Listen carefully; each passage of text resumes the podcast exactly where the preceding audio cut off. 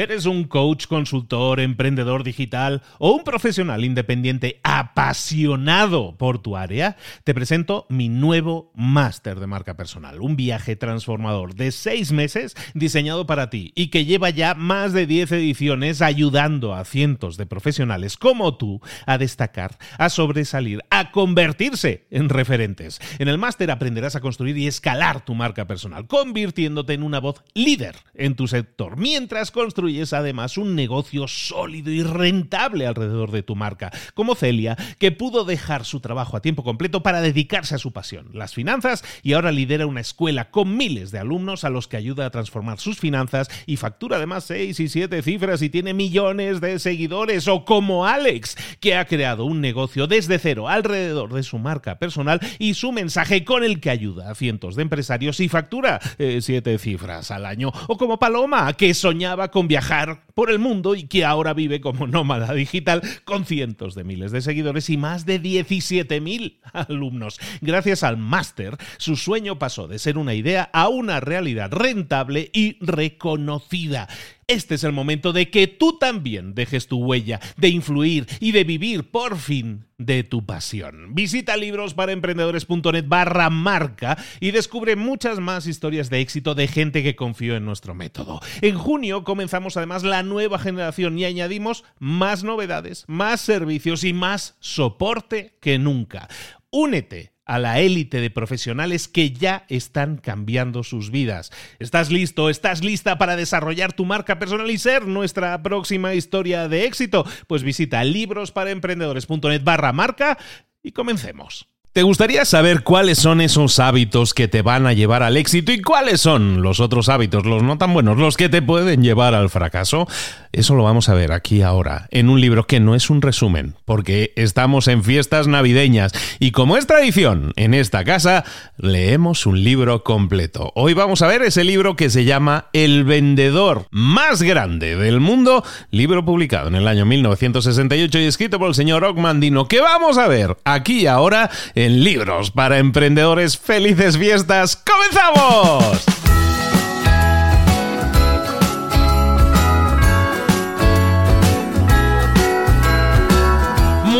A todos, aquí estamos de nuevo un año más, bueno, una semana más, pero un año más con el, lo que hacemos aquí, que es que estas cosas que hacemos nosotros, que no es nada más ni nada menos que celebrar este ambiente y este espíritu navideño con un pequeño regalito que os traemos a todos vosotros. Y ese regalito no es otra cosa que la lectura de un libro completo. Este libro que vamos a ver hoy, este libro que, bueno, siempre leemos libros completos además que son como historias, que son como fábulas, ¿no? Y hoy va de eso también, hoy viene una fábula que va a ver que es un libro que también como que tiene ese toque muy navideño. Ya lo vas a ver por qué. Pero es un libro publicado en el año 68. Es un libro que ha vendido más de 50 millones de copias en todo el mundo. Es uno de los grandes super éxitos de la historia y se llama El vendedor más grande del mundo. Un libro superventas publicado por el señor ya fallecido Ogmandino en el año 68, republicado varias veces y un exitazo a nivel mundial.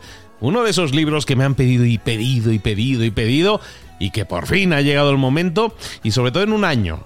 Y que bueno, que ya es el segundo año, que no está siendo fácil para nadie y que lo estamos sobrellevando como mejor podemos. Vamos a ver aprender de este libro yo creo que buenos hábitos y, hábitos que nos van a señalar como que no son tan buenos. Enseñanzas que pueden venir en pergaminos y, y, muchas cosas más. Vamos a verlo ahora mismo. Acompáñame si quieres. Vamos a estar un buen rato juntos si así lo, si así lo deseas leyendo juntos, o bueno, escuchándome mientras leo, El vendedor más grande del mundo. Comenzamos.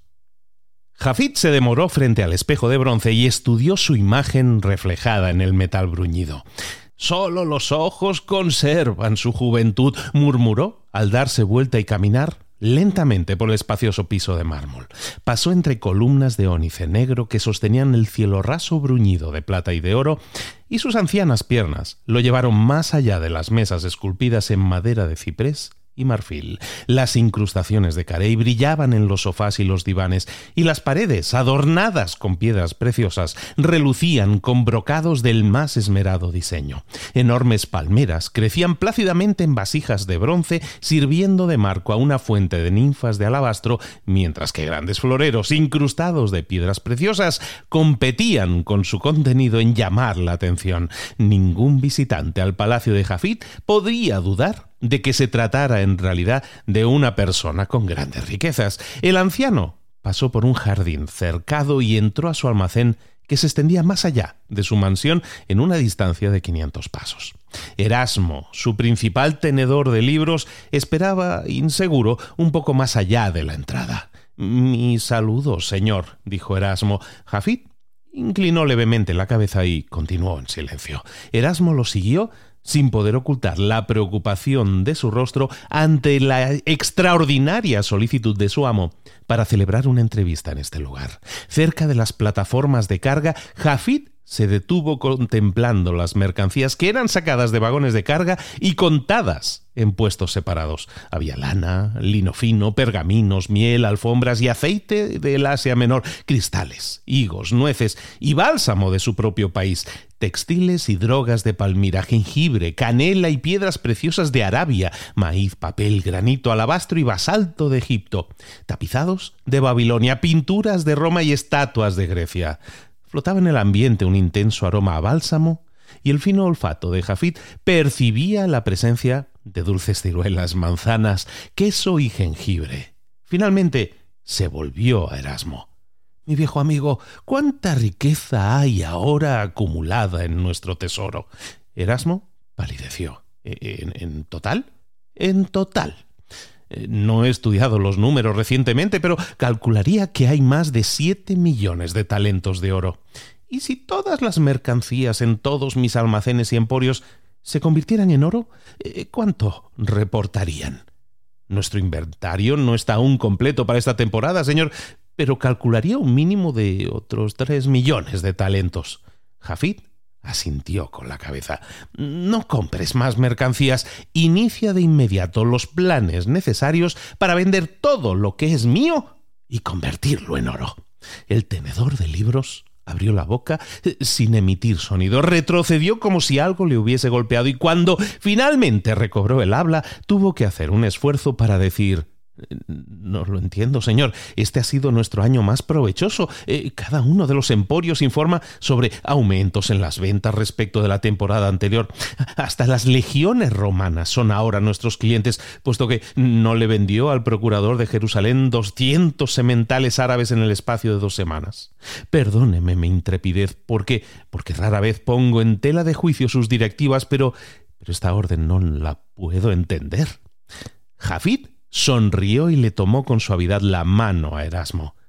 Mi camarada digno de confianza, ¿es tu memoria lo suficientemente vívida como para recordar la primera orden que recibiste de mí cuando comenzaste a trabajar para mí hace muchos años? Erasmo funció el ceño fugazmente y luego, luego se le iluminó el rostro. Eh, me encargó que sacara todos los años la mitad de las ganancias de nuestro tesoro y las distribuyera entre los pobres. ¿Y no me consideraste en aquella época un hombre de negocios necio? abrigué grandes recelos, señor. Jafita sintió con la cabeza y extendió los brazos hacia las plataformas de carga. ¿Estás dispuesto a admitir que tu preocupación carecía de fundamento? Sí, señor.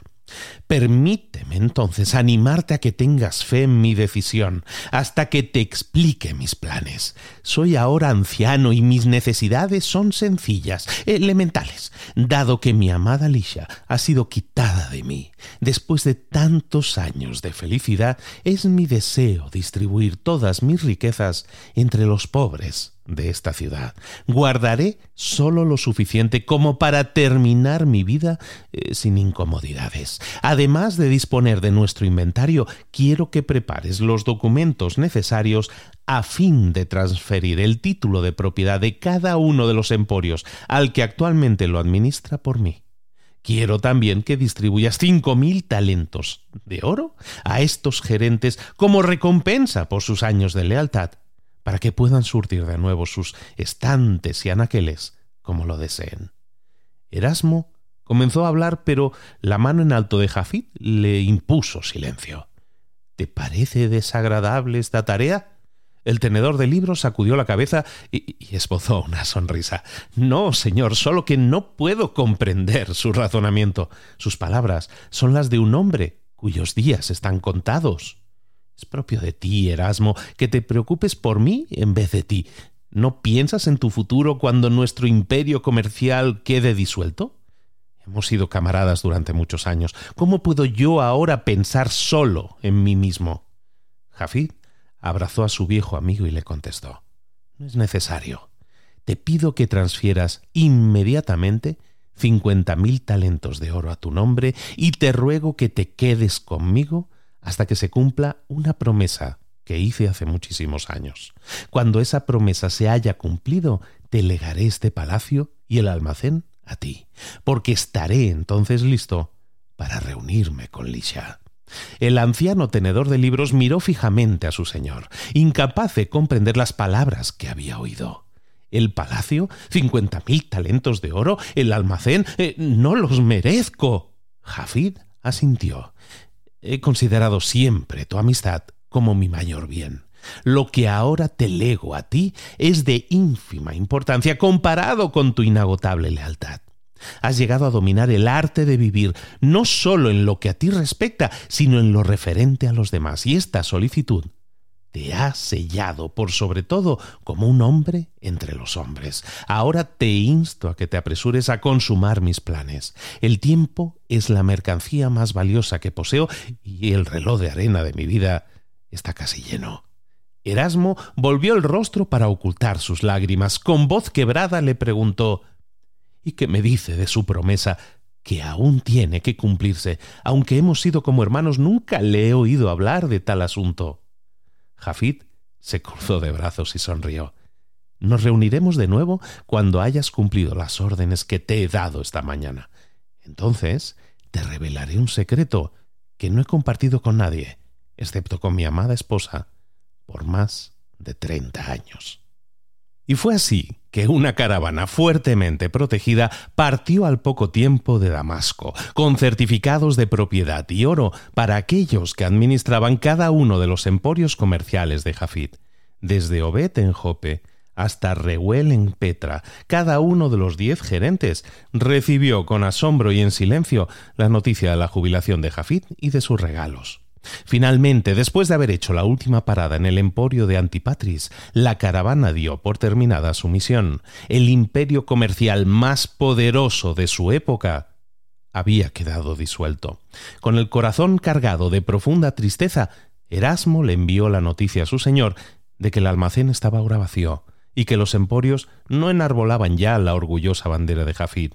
El mensajero regresó con la petición de que Erasmo se reuniera con su señor de inmediato junto a la fuente en el peristilo. Jafid estudió el rostro de su amigo y le preguntó ¿Has cumplido la misión? Sí, la he cumplido. No te apenes, amigo mío, y sígueme. Solo el ruido de sus sandalias resonaba en la gigantesca cámara mientras Jafid conducía a Erasmo hacia la escalera de mármol en el fondo.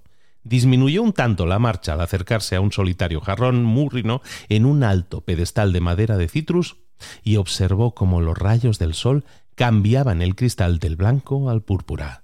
Su viejo rostro sonrió. Luego, los dos viejos amigos comenzaron a subir los peldaños interiores que llevaban a la habitación ubicada dentro de la cúpula del palacio. Erasmo observó que el guardia armado, que siempre estaba de centinela al pie de la escalera, ya no estaba allí. Finalmente llegaron a un descanso de la escalera e hicieron una pausa, puesto que ambos estaban sin aliento debido a la subida. Luego continuaron ascendiendo hasta un segundo descanso y Jafit sacó una pequeña llave de su cinto, abrió una pesada puerta de roble y se apoyó en ella hasta que se abrió rechinando. Erasmo vaciló hasta que su señor le hizo señas de que entrara y penetró tímidamente en la sala a la cual no se había admitido a nadie durante más de tres décadas. Una luz grisácea, plomiza, se filtraba por las torrecillas del techo y Erasmo se aferró del brazo de Jafit hasta que sus ojos se acostumbraron a la penumbra.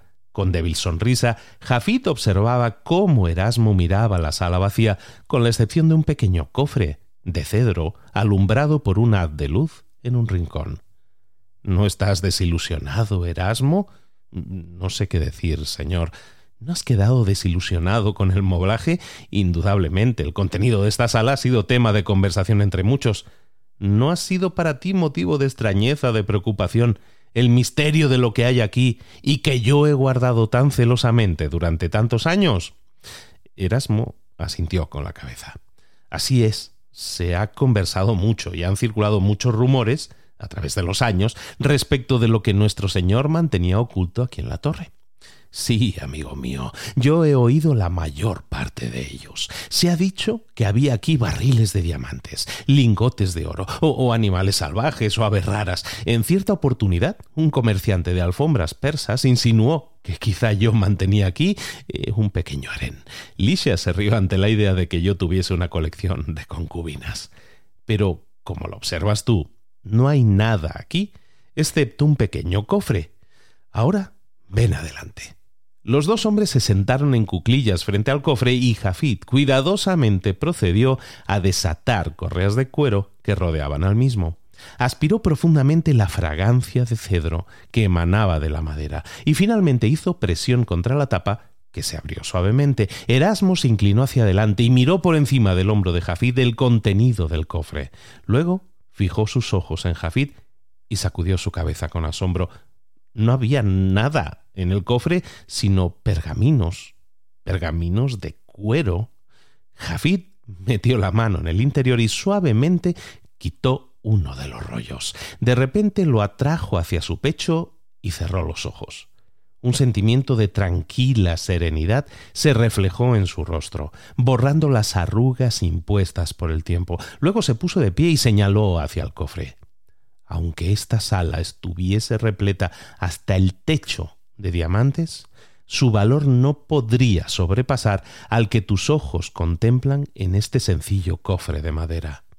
Todo el éxito, toda la felicidad, el amor, la paz mental y la riqueza que yo he disfrutado están directamente relacionados con lo que contienen estos pergaminos.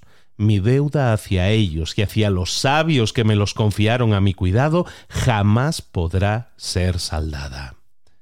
Atemorizado por el tono de voz de Jafid, Erasmo retrocedió y preguntó ¿Es este el secreto al cual se ha referido? ¿Guarda este cofre alguna relación con la promesa que aún tiene que cumplirse? La respuesta es afirmativa para ambas preguntas. Erasmo se pasó la mano por la frente sudorosa y miró a Jafid con incredulidad. ¿Qué hay escrito en estos pergaminos que pone su valor por encima de los diamantes? Todos estos pergaminos, con la excepción de uno, contienen un principio, una ley o una verdad fundamental escrita en un estilo singular para ayudar al lector a comprender su significado. A fin de dominar el arte de las ventas, uno debe aprender y practicar el secreto de cada pergamino. Cuando uno domina estos principios, tiene el poder de acumular toda la riqueza que desea. Erasmo, consternado, fijó la vista en los viejos pergaminos. ¿Tan rico como usted? mucho más rico si así lo desea. Usted me ha dicho que todos estos pergaminos, con la excepción de uno, contienen principios sobre el arte de vender. ¿Qué es lo que contiene el último pergamino?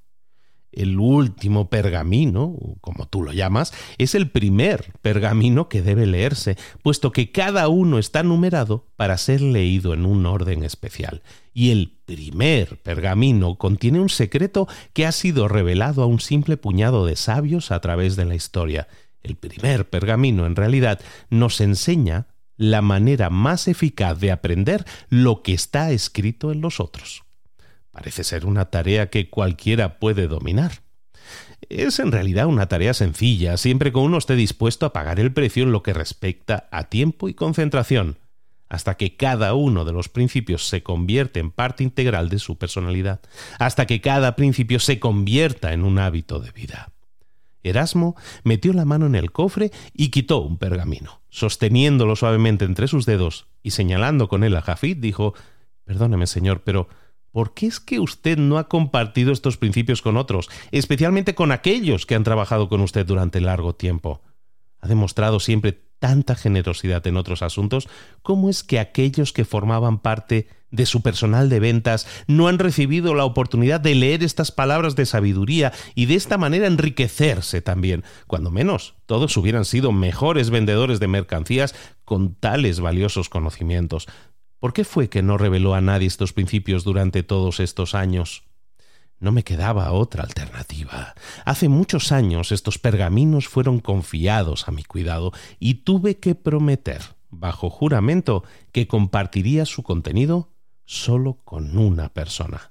Aún no comprendo la razón que motivaba este extraño pedido, sin embargo, se me ordenó aplicar los principios de los pergaminos a mi propia vida, hasta que algún día apareciera uno que necesitara la ayuda y las directivas contenidas en estos pergaminos, mucho más que yo cuando era joven. Se me dijo que mediante alguna señal yo reconocería al individuo a quien debía transmitir los pergaminos, aun cuando fuese posible que el individuo no supiera que estaba buscando los pergaminos. Esperado pacientemente y mientras esperaba apliqué estos principios según se me dio permiso para hacerlo. Con su conocimiento me convertí en lo que muchos llaman el vendedor más grande del mundo, de la misma manera que aquel que me legó estos pergaminos fue aclamado como el más grande vendedor de su época. Ahora bien, Erasmo, quizá entiendas por fin por qué algunos de mis actos a través de los años parecían singulares e imprácticos para ti, y sin embargo han resultado todo un éxito. Tanto mi conducta como mis decisiones fueron guiadas siempre por estos pergaminos. Por lo tanto, no fue por mi propia sabiduría que adquirimos tantos talentos de oro. Yo fui solo el instrumento de su cumplimiento. ¿Cree aún que aquel que va a recibir estos pergaminos de usted aparecerá después de todos estos años? Sí. Jafid volvió a colocar suavemente los pergaminos en el cofre y lo cerró. Aún de rodillas, habló con solemnidad diciendo ¿Te quedarás conmigo, Erasmo, hasta ese día?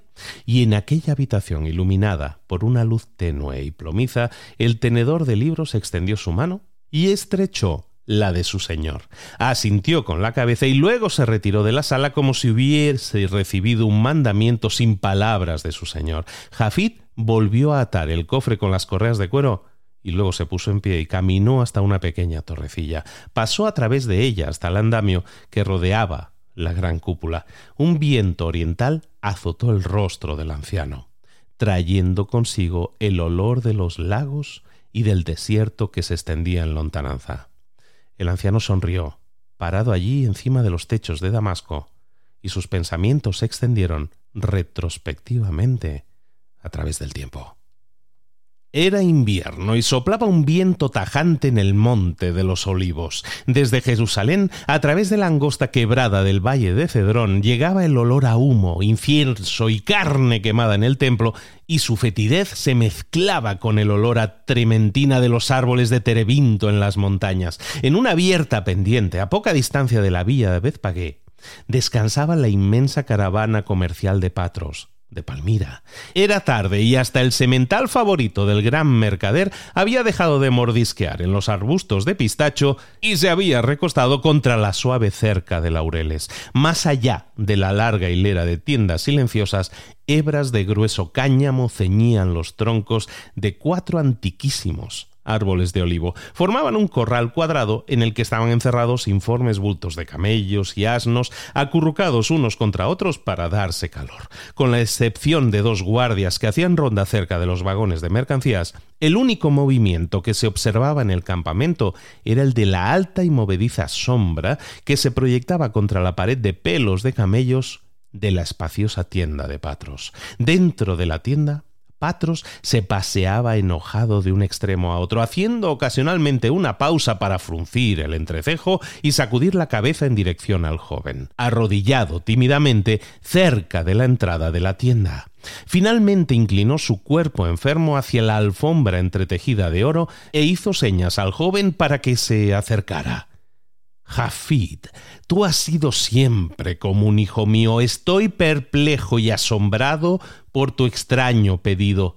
¿No estás contento con tu trabajo? Los ojos del joven seguían fijos en la alfombra.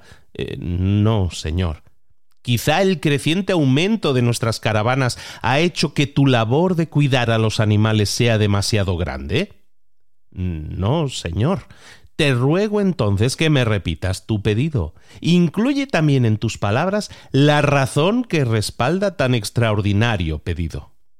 Deseo ser vendedor de sus mercancías en vez de ser simplemente un camellero. Quiero llegar a ser como Ada, Simón, Caleb y los otros que parten de nuestros vagones de mercancías con animales que apenas pueden caminar con la carga de artículos y que regresan con oro para usted y con oro para sí mismos. Quiero mejorar mi humilde posición en la vida. Eh, como camellero nada soy, pero como vendedor suyo puedo adquirir riquezas y éxito. ¿Cómo lo sabes? Con frecuencia le he oído decir que no hay ningún negocio ni profesión que ofrezca más oportunidades para elevarse por encima de la pobreza y alcanzar grandes riquezas que la del vendedor. Patros comenzó a sentir con la cabeza, pero luego desistió de ello y continuó interrogando al joven. ¿Crees que eres capaz de trabajar a la altura de Hadad y de los otros vendedores? Jafit miró fijamente al anciano y le respondió Muchas veces he alcanzado a oír que Caleb se quejaba ante usted de su mala suerte, le explicaba su falta de ventas, y muchas veces le oía a usted recordarle que cualquiera podía vender todas las mercancías en sus almacenes en un corto espacio de tiempo si solo se dedicaba a aprender los principios y las leyes del arte de vender. Si usted cree que Caleb, a quien todos califican de tonto, puede aprender estos principios, luego entonces ¿no puedo yo también adquirir este conocimiento especial? Si adquieres estos principios, ¿cuál sería tu meta en la vida? Jafid vaciló y luego dijo se ha comentado repetidamente por toda la tierra que usted es un gran vendedor. El mundo no ha visto jamás un emporio comercial tal como el que usted ha fundado mediante el dominio del arte de vender. Mi ambición es la de llegar a ser aún más grande que usted, el mercader más grande, el hombre más rico y el vendedor más grande del mundo. Patros echó el cuerpo hacia atrás y estudió el rostro de piel oscura del joven. El olor de los animales impregnaba aún la ropa del joven, que sin embargo desplegaba muy poca humildad en su manera de comportarse. ¿Y qué harás con todas las grandes riquezas y el temible poder que sin duda las acompañarán? Haré lo que usted hace, proveeré a mi familia de los bienes más exquisitos de este mundo y el resto lo repartiré entre aquellos que sufren necesidad. Patros sacudió la cabeza. Las riquezas, hijo mío, no deben ser jamás la meta de tu vida. Tus palabras son elocuentes, pero son meras palabras. La verdadera riqueza es la del corazón y no la de la billetera. Jafit persistió. ¿No es usted rico, señor? El anciano sonrió ante el atrevimiento de Jafit. Jafit, en lo que a las riquezas materiales respecta, existe una sola diferencia entre yo y el más humilde pordiosero fuera del palacio de Herodes. El pordiosero piensa solo en su próxima comida, y yo pienso solo en la comida que será mi última. No, hijo mío, no aspires a las riquezas y no trabajes solo para enriquecerte. Esfuérzate por alcanzar la felicidad, por ser amado y amar. Y, lo que es de más importancia, procura con ahínco alcanzar la paz mental y la serenidad. Jafid siguió persistiendo. Pero todas esas cosas son imposibles sin el oro. ¿Quién puede vivir en la pobreza y alcanzar la paz mental? ¿Cómo se puede ser feliz con el estómago vacío? ¿Cómo puede uno demostrar amor por su familia si no puede alimentarla, vestirla y darle albergue? Usted mismo ha dicho que las riquezas son buenas cuando proporcionan gozo a los demás, porque entonces no es buena mi ambición de ser rico. La pobreza quizás sea un privilegio y hasta una forma de vida para el monje en el desierto, porque solo tiene que sostenerse a sí mismo y agradar solo a su Dios. Pero yo considero que la pobreza es una señal de falta de capacidad o de falta de ambición, y no creo que carezca de ambición ni de capacidad. Patros frunció el entrecejo. ¿Qué es lo que ha provocado este repentino estallido de la ambición? ¿Hablas de proveer para la familia? Y sin embargo no tienes familia, a menos que sea yo que te he adoptado el día en que la pestilencia se llevó a tu padre y a tu madre. El rostro de tez oscura de Jafid no pudo ocultar el repentino enrojecimiento de las mejillas. Mientras acampábamos en Hebrón, antes de viajar hasta aquí, eh, conocí a la hija de Calne. Ella, eh, ella... Ah, sí, ahora sí que surge la verdad. El amor y no los nobles ideales ha cambiado a mi caballero en un poderoso soldado dispuesto a combatir al mundo. Calne es un hombre muy rico. Su hija y el camellero nunca. Pero su hija y un mercader rico, joven y bien parecido, eh, eso sí que es otro asunto. Muy bien, mi joven soldado, te ayudaré para que comiences tu carrera de vendedor. El joven cayó de rodillas y se aferró del manto de Patros. Señor, Señor, ¿qué palabras puedo pronunciar para agradecerle? Patros se apartó de Jafid y dio un paso atrás. Sugiero que te abstengas o de agradecerme por ahora. Cualquiera que sea la ayuda que te preste, será como un grano de arena en comparación con las montañas que tú tendrás que mover por ti mismo. El gozo de Jafid se calmó de inmediato al preguntar ¿Me enseñará los principios y las leyes que me convertirán en un gran vendedor? No lo haré. Como tampoco te he mimado ni te he hecho fáciles los primeros años de tu juventud. He sido criticado con frecuencia por condenar a mi hijo adoptivo a la vida de camellero pero creí siempre que si le ardía en el corazón el verdadero fuego, se manifestaría finalmente. Y cuando así ocurriera, serías un hombre más maduro a raíz de los años de trabajos difíciles. Hoy, tu petición me ha hecho feliz puesto que el fuego de la ambición arde en tus ojos y tu rostro refleja un deseo ardiente esto es bueno, y mi proceder ha sido reivindicado, pero aún debes demostrar que hay algo más que aire detrás de tus palabras. Jafid guardaba silencio y el anciano continuó. En primer lugar, debes demostrarme a mí y especialmente debes demostrarte a ti mismo que puedes soportar la vida de un vendedor, porque no es una carrera fácil la que has elegido. Indudablemente, muchas veces me has oído decir que las recompensas son grandes si uno alcanza el éxito, pero las recompensas son grandes solo porque son muy pocos los que alcanzan el éxito. Muchos sucumben a la desesperación y fracasan sin comprender que poseen ya todas las herramientas necesarias para adquirir una gran riqueza. Muchos otros hacen frente a los obstáculos que se erigen en su camino con temor y dudas y los consideran enemigos, cuando en realidad estos obstáculos son amigos y auxiliares los obstáculos son necesarios para el éxito, porque en las ventas, como en todas las carreras de importancia, se alcanza la victoria solo después de muchas luchas e incontables derrotas. Y sin embargo, cada lucha, cada derrota, acrecienta la destreza y la fuerza, el valor y la resistencia, la habilidad y la confianza, de manera que cada obstáculo es un compañero de armas que te obliga a ser mejor o abandonar la empresa. Cada desaire es una oportunidad de avanzar. Si uno huye de los obstáculos o los evita, habrá echado a perder el futuro. El joven asintió con la cabeza e iba a hablar, pero el anciano levantó la mano y continuó. Además, te embarcas en la profesión más solitaria del mundo. Hasta el despreciado recaudador de impuestos regresa a su hogar a la puesta de sol y las legiones de Roma tienen sus cuarteles que son como su casa. Pero tú te hallarás durante muchas puestas de sol lejos de tus amigos y de tus seres amados. Nada puede provocar con más rapidez en el corazón del hombre el sufrimiento de la soledad como cuando pasa frente a una casa extraña en la oscuridad y observa, alumbrada por la lámpara en el interior, a una familia congregada para partir el pan de la noche.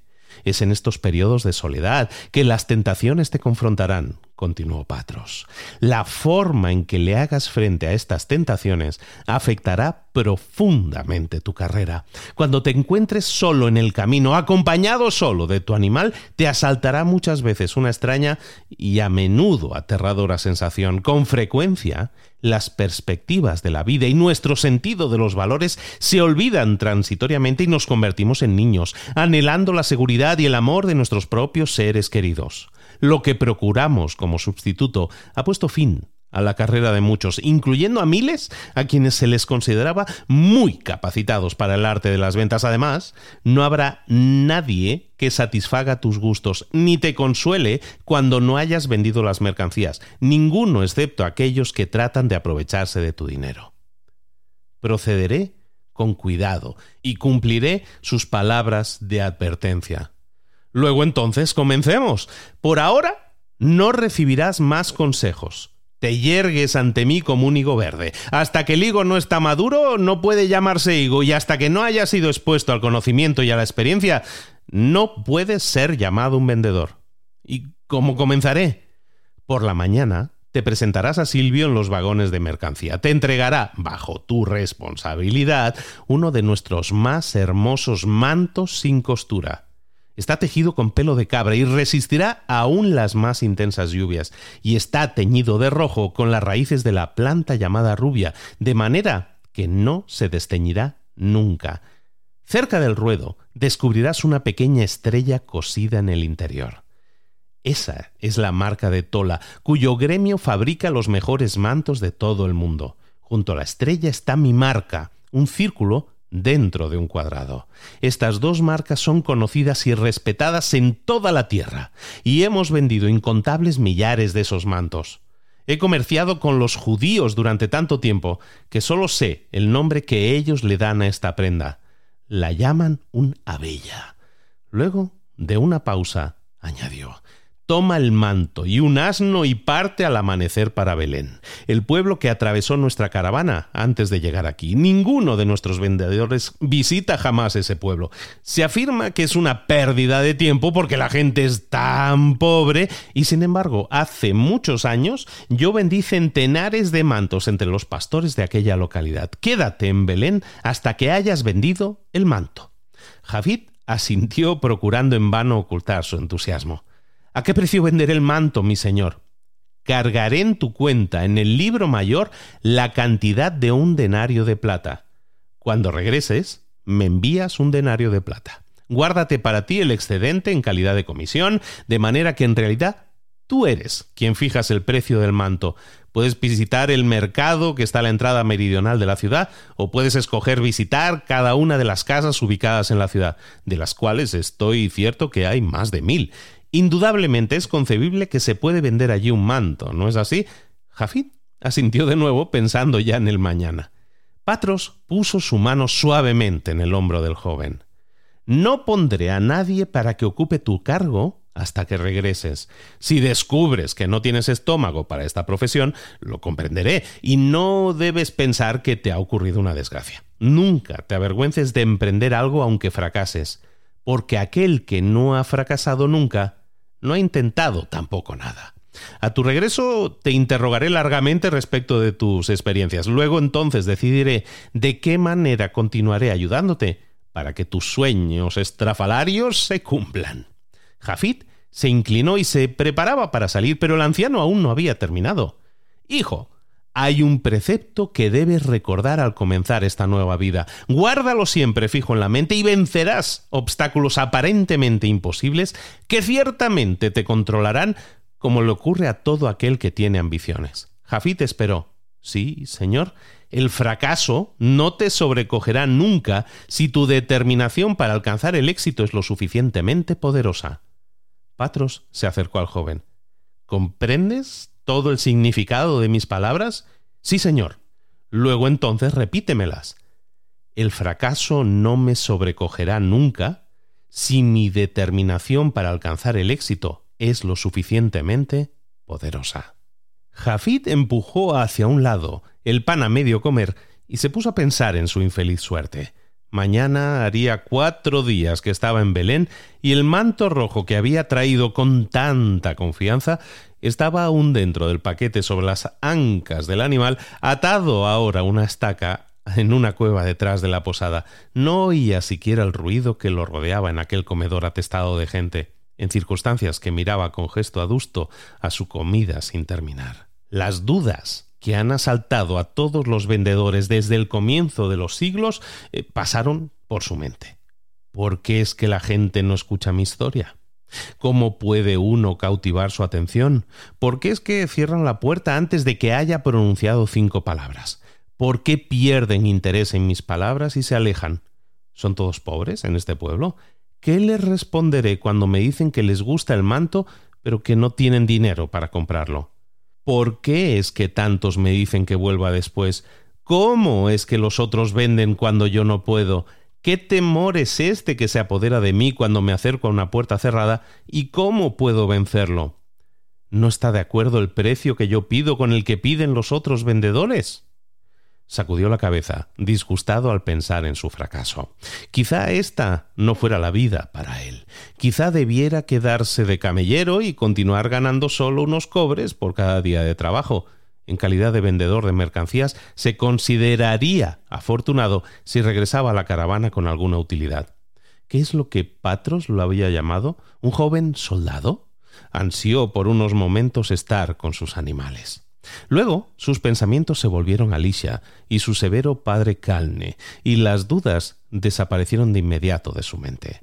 Esta noche dormiría de nuevo en los cerros para ahorrar dinero, y mañana vendería el manto. Además, hablaría con tanta elocuencia que el manto le proporcionaría un buen precio. Comenzaría temprano, apenas se divisara la alborada, y se pondría cerca del pozo de la ciudad. Se dirigiría a todos los que se acercaran y al poco rato estaría de regreso al monte de los olivos con plata en su bolsa. Extendió la mano y tomó el pan a medio comer y comenzó a comerlo mientras pensaba en su señor. Patros se sentiría orgulloso de él, porque no se había desanimado ni fracasado. En realidad, cuatro días era un tiempo muy largo para vender solo un manto, pero si podía realizar la venta en cuatro días, sabía que podía aprender de Patros cómo efectuarla en tres días, luego en dos días. Con el tiempo, adquiriría tanta habilidad que vendería muchos mantos por hora, y sería entonces en realidad un vendedor de fama. Salió de la bulliciosa posada y se dirigió hacia la cueva donde estaba su animal. El aire helado había endurecido la hierba, cubriéndola de una fina capa de hielo, y cada hoja crujía como si se quejara bajo la presión de sus sandalias. Jafit desistió de ir esa noche a los cerros. En cambio, descansaría en la cueva con su animal. Mañana, estaba seguro, sería un día mejor, aunque comprendía por qué los otros vendedores siempre pasaban de largo y no se detenían en este pueblo sin prosperidad. Afirmaban que no se podía realizar en el pueblo venta alguna, y se había acordado de sus palabras cada vez que alguien se negaba a comprar su manto. Y sin embargo, eh, Patros había vendido centenares de mantos aquí hacía muchos años. Quizá las condiciones habían sido distintas entonces, y después, con todo, Patros era un gran vendedor. Una luz mortecina que salía de la cueva lo hizo apresurar sus pasos por temor de que se encontrara un ladrón dentro de ella. Entró corriendo por la abertura de piedra caliza, listo para dominar al malhechor y recobrar sus bienes. En cambio, la tensión desapareció de inmediato de sus músculos ante el cuadro que se presentaba ante sus ojos. Una pequeña vela embutida en una hendidura de la pared rocosa alumbraba débilmente el rostro de un hombre de barba y a una joven mujer acurrucados el uno junto al otro. A sus pies, en el hueco de una piedra que por lo general contenía forraje para el ganado, dormía un bebé. Jafit sabía muy poco de estas cosas, pero se dio cuenta de que el bebé era recién nacido, porque tenía la piel roja y arrugada. Para proteger del frío al bebé que dormía, los mantos de la mujer y del hombre cubrían el cuerpecito, dejando solo al descubierto su pequeña cabeza. El hombre hizo una señal con la cabeza en dirección a Jafid, mientras que la mujer se acercó aún más al bebé. Ninguno habló. Luego un estremecimiento sacudió a la mujer y Jafid vio que sus delgadas ropas le ofrecían escasa protección contra la humedad de la cueva. Jafid miró de nuevo al bebé. Observó fascinado mientras la boquita se abría y se cerraba, casi con una sonrisa, y una extraña sensación lo invadió. Por alguna razón desconocida, pensó en Lisha. La mujer tembló de nuevo de frío y su repentino movimiento hizo volver a Jafid a la realidad. Después de algunos momentos de dolorosa indecisión, el futuro vendedor de mercancías se dirigió a su bestia. Con cuidado desató los nudos, abrió las alforjas y sacó el manto. Lo desenrolló y lo acarició con sus manos. El rojo matiz brillaba a la luz de la vela y podía ver la marca de Patros y la marca de Tola en el interior, asimismo el círculo en el cuadrado y la estrella. ¿Cuántas veces había sostenido este manto en sus cansados brazos en los últimos tres días? Parecía que conocía todo el tejido y las fibras del manto. Era en realidad un manto de calidad. Si se lo cuidaba, podía durar toda la vida. Jafid cerró sus ojos y suspiró.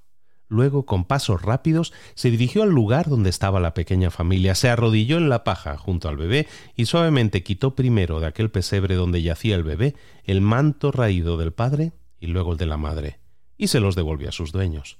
Asombrados, no podían ni reaccionar siquiera ante la intrepidez de Jafit. Luego, Jafit abrió su precioso manto de púrpura y con él envolvió tiernamente al bebé dormido. Jafit sentía aún en sus mejillas el cálido beso de la joven madre cuando sacó a su animal de la cueva. Directamente encima brillaba la estrella más resplandeciente que Jafit había visto. La contempló fijamente hasta que sus ojos se llenaron de lágrimas y luego condujo a su bestia por el sendero que llevaba hacia el camino principal de regreso a Jerusalén y a la caravana en la montaña. Jafid cabalgaba lentamente con la cabeza baja de manera que no notaba ya que la estrella esparcía un camino de luz delante de él. ¿Por qué había cometido un acto tan necio? No conocía a esa gente reunida en la cueva. ¿Por qué no había procurado venderles? el manto, ¿qué le diría a Patros? Y a los demás. Se revolcarían en el suelo de risa cuando supieran que había regalado el manto que se le había confiado para vender, y a un bebé desconocido en una cueva. Se puso a meditar para ver si se le ocurría alguna historia para engañar a Patros. Quizá podía decirle que le habían robado el manto de las alforjas del asno mientras él cenaba en el comedor. ¿Creería Patros tal historia?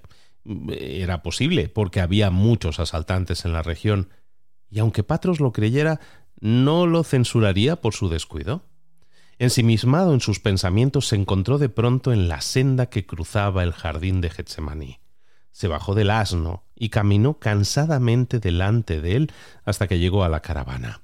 La luz que brillaba del cielo alumbraba el lugar como si fuese de día, y la confrontación que había temido se le presentó de inmediato al ver a Patros fuera de su tienda observando atentamente los cielos. Jafid se detuvo sin hacer movimiento, pero el anciano eh, lo vio casi de inmediato. El anciano se acercó al joven y con una voz que trasuntaba asombro y sobrecogimiento le preguntó ¿Has venido directamente de Belén? Sí, señor. ¿No te alarmas que una estrella te haya seguido? No lo había observado, señor. ¿Que no lo habías observado? Me ha sido imposible moverme de este lugar desde que vi por primera vez que la estrella se levantaba sobre Belén hace casi dos horas. Jamás he visto otra con más color y brillantez. Y, y, luego, mientras la observaba, comenzó a moverse en los cielos y a acercarse a nuestra caravana. Y ahora que está directamente sobre nuestras cabezas, tú apareces y, por Dios, ya no se mueve más. Patros se acercó a Jafid y estudió el rostro del joven con detenimiento al preguntarle ¿Participaste de algún acontecimiento extraordinario mientras te hallabas en Belén? No, señor. El anciano frunció el entrecejo como absorto en sus pensamientos. Nunca, nunca he pasado una noche como esta, ni he experimentado nada semejante. Jafid vaciló y dijo Yo tampoco me olvidaré jamás de esta noche, señor. ¿Ah, sí? ¿A ti también te pasó algo esta noche? ¿Cómo, cómo es que regresas tan tarde? Jafid guardó silencio, mientras el anciano se volvió y comenzó a hurgar entre las alforjas del asno de Jafid. Están vacías. Por fin alcanzaste el éxito. Entra, entra a mi tienda y cuéntame tus experiencias. Puesto que los dioses han convertido la noche en día, no puedo dormir. Y quizá tus palabras me den alguna pista de por qué una estrella siguió un camellero. Patros se reclinó en su catre y escuchó con los ojos cerrados la larga historia de Jafit y las interminables negativas, rechazos e insultos que había tenido que afrontar en Belén. Ocasionalmente asentía con un ligero movimiento de cabeza, como cuando Jafid describió al mercader de artículos de alfarería que lo expulsó a viva fuerza de su negocio, y sonrió cuando el joven le narró la historia del soldado romano que le arrojó el manto en la cara a Jafid cuando el joven vendedor se había negado a rebajarle el precio. Finalmente Jafid, con voz ronca y velada, describía todas las dudas que lo habían asediado en la posada esa misma noche. Patros lo interrumpió diciéndole Jafid, haz memoria y cuéntame con detalles todas las dudas que pasaron por tu mente mientras sentado allí te lamentabas de tu propia suerte. Cuando Jafid había mencionado todas sus dudas lo mejor que podía, el anciano le preguntó ah, Ahora bien, ¿Qué pensamiento vino a tu mente que desalojó las dudas y te impartió nuevo valor para procurar de nuevo vender el manto a la mañana siguiente?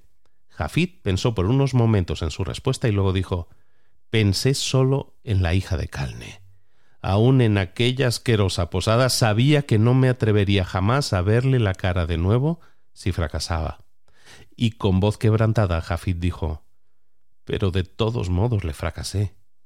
¿Has fracasado? No te entiendo. El manto no ha regresado contigo. Con una voz que parecía un murmullo tan baja que Patros tuvo que inclinar el cuerpo hacia adelante para oír, Jafid relató el incidente de la cueva, del bebé y del manto. Mientras el joven hablaba, Patros lanzaba miradas repetidas a la puerta de la tienda y al resplandor que aún iluminaba el campamento. Una sonrisa comenzó a dibujarse en su rostro perplejo y no se dio cuenta que el joven había dejado de contar la historia y ahora sollozaba. De pronto cesaron los sollozos y reinó el silencio en la espaciosa tienda. Jafid no se atrevía a levantar la vista.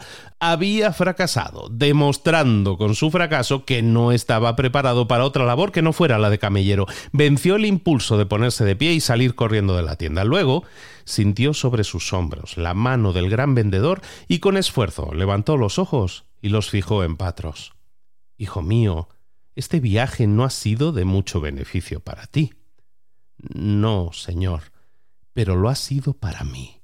La estrella que te siguió me ha curado de una ceguera que me cuesta admitir.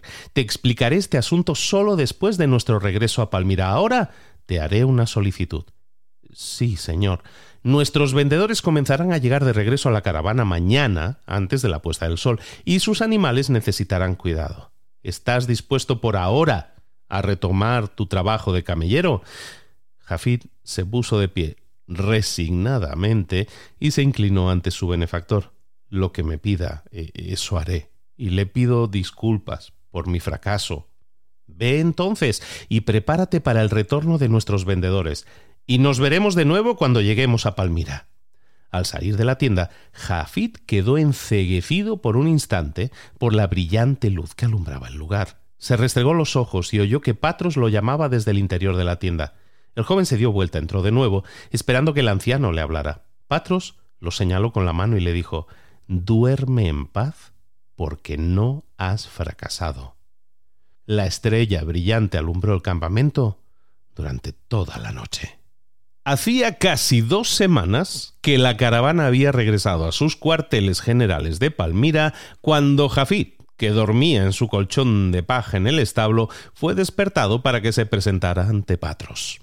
De inmediato se presentó en el dormitorio de su señor y quedó de pie vacilante ante la enorme cama que ocultaba casi por completo a su ocupante. Patros abrió los ojos y movió trabajosamente las cobijas hasta que se sentó. Tenía el rostro demacrado y en sus manos se observaba una evidente dilatación de las venas. Jafit apenas podía comprender que éste era el mismo hombre con quien había hablado hacía solo doce días. Patros le hizo señas para que se acercara y el joven se sentó con cuidado al borde de la cama, esperando que el anciano le hablara. Hasta la voz de Patros era distinta en timbre y en el tono a la de la última reunión. Hijo mío, has tenido muchos días para reexaminar tus ambiciones. ¿Deseas aún ser un gran vendedor? Sí, señor. Patros asintió con un leve movimiento de su anciana cabeza. Que así sea. Había pensado pasar mucho tiempo contigo, pero como lo ves, hay otros planes para mí. Aunque me considero un buen vendedor, no puedo convencer a la muerte para que se aparte de mi puerta. Ha estado rondando por mi puerta durante varios días como perro hambriento junto a la puerta de la cocina. Al igual que el perro, sabe que finalmente la puerta quedará sin protección. Un acceso de tos interrumpió las palabras de Patros, y Jafit se quedó allí, sin hacer movimiento alguno, mientras el anciano procuraba trabajosamente recuperar el aliento. Finalmente cesó la tos y Patros sonrió débilmente. El tiempo que nos queda es breve de manera que comencemos. Primero, retira el pequeño cofre de cedro que está debajo de mi cama. Jafid se puso de rodillas y sacó un pequeño cofre atado con tiras de cuero. Lo levantó y lo colocó suavemente sobre la cama, a los pies de Patros. El anciano se aclaró la garganta y dijo Hace muchos años, cuando mi condición era más humilde que la de un camellero, tuve el privilegio de salvar a un viajero del Oriente que había sido asaltado por dos bandidos. Insistió que yo le había salvado la vida y quiso recompensarme, aunque yo no aspiraba a recompensa alguna, puesto que yo no tenía ni familia ni fondos, me invitó a que regresara con él a su casa y familiares, donde fui aceptado como uno de los suyos. Cierto día, cuando me había acostumbrado ya a mi nueva vida, me enseñó el cofre. Dentro de él había diez pergaminos de cuero, cada uno de ellos numerado. El primero contenía el secreto de la sabiduría, los otros contenían todos los secretos y principios necesarios para alcanzar un gran éxito en el arte de vender. Durante todo el año siguiente se me impartieron enseñanzas respecto de las sabias palabras de los pergaminos, y con el secreto de la sabiduría del primer manuscrito Finalmente aprendí de memoria todas las palabras de cada uno de los pergaminos hasta que se convirtieron en parte integral de mis pensamientos y de mi vida. Se convirtieron en un hábito. Después de una pausa, el anciano continuó. Finalmente me regalaron el cofre que guardaba los diez pergaminos, una carta sellada y una bolsa que contenía cincuenta monedas de oro. Yo no debía abrir la carta sellada hasta que hubiese perdido de vista mi hogar adoptivo. Me despedí de la familia y esperé hasta llegar a la ruta comercial hacia Palmira, antes de abrir la carta. La carta me ordenaba tomar las monedas de oro, aplicar lo que había aprendido de los pergaminos y comenzar una nueva vida. Además, la carta me mandaba que siempre repartiera la mitad de todas las riquezas que adquiriese entre personas menos afortunadas, pero los pergaminos de cuero no debían ser regalados ni compartidos con ninguno hasta el día que yo recibiera una señal especial que me dijera quién era la persona indicada para recibirlos. Jafid sacudió la cabeza. No le entiendo, señor. Te lo explicaré. He vivido alerta durante muchos años, esperando la señal que me descubriera quién era esta persona, y mientras velaba, apliqué los principios aprendidos de los pergaminos y amasé una gran fortuna. Casi me había convencido de que una persona tal no se presentaría jamás antes de mi muerte hasta que regresaste de tu viaje a Belén. Mi primera vislumbre de que tú eras el elegido para recibir los pergaminos la tuve cuando apareciste bajo la estrella rutilante que te había seguido desde Belén. He procurado en mi corazón comprender el significado de este acontecimiento, pero estoy resignado a no desafiar las acciones de los dioses. Luego, cuando me dijiste que había regalado el manto, que tanto significaba para ti, algo dentro de mi corazón me habló y me dijo que mi larga búsqueda había terminado. Había encontrado finalmente a aquel que estaba destinado a recibir el cofre. Y aunque parezca extraño, Tan pronto como supe que había encontrado a la persona que buscaba, las fuerzas comenzaron a abandonarme lentamente. Ahora estoy próximo al fin, pero mi larga búsqueda ha terminado y puedo abandonar este mundo en paz. Aunque su voz desfallecía, el anciano cerró sus huesosos puños y se acercó a Jafid. Escucha atentamente, hijo mío, porque no tendré fuerzas para repetir estas palabras. A Jafid se le llenaron los ojos de lágrimas al acercarse a su señor, se estrecharon la mano y el gran vendedor respiraba con dificultad. Entrego ahora este cofre con sus valiosos contenidos, pero primero existen ciertas condiciones que debes aceptar. En el cofre hay una bolsa que contiene cien talentos de oro. Esta suma te alcanzará para vivir y comprar un pequeño abastecimiento de alfombras con el cual podrás iniciarte en el mundo de los negocios. Podría otorgarte grandes riquezas, pero esto te provocaría un terrible perjuicio. Muchísimo mejor será que te conviertas en el vendedor más grande y más rico del mundo por tus propios esfuerzos. Como ves, no me he olvidado de tu meta. El anciano hizo una pausa y luego prosiguió. Sal de esta ciudad de inmediato y ve a Damasco.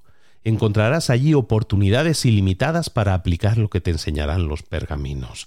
Después de haber conseguido alojamiento, abrirás solo el pergamino señalado con el número uno. Lo leerás repetidamente hasta que entiendas por completo el método secreto que expone y que tú emplearás en aprender los principios para alcanzar el éxito como vendedor que figuran en los otros pergaminos. A medida que aprendes de cada pergamino, podrás comenzar a vender las alfombras que has comprado.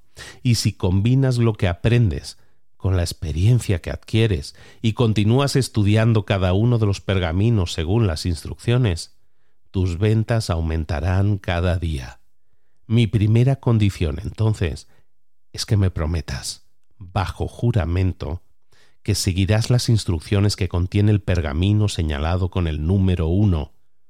¿Estás de acuerdo? Sí, señor. Bien, bien.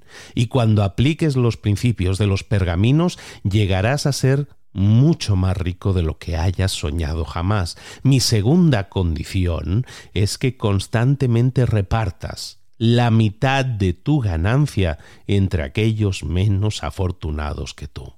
No debes apartarte en lo más mínimo de esta condición. ¿Estás de acuerdo? Sí, señor. Y ahora te expondré la condición más importante de todas.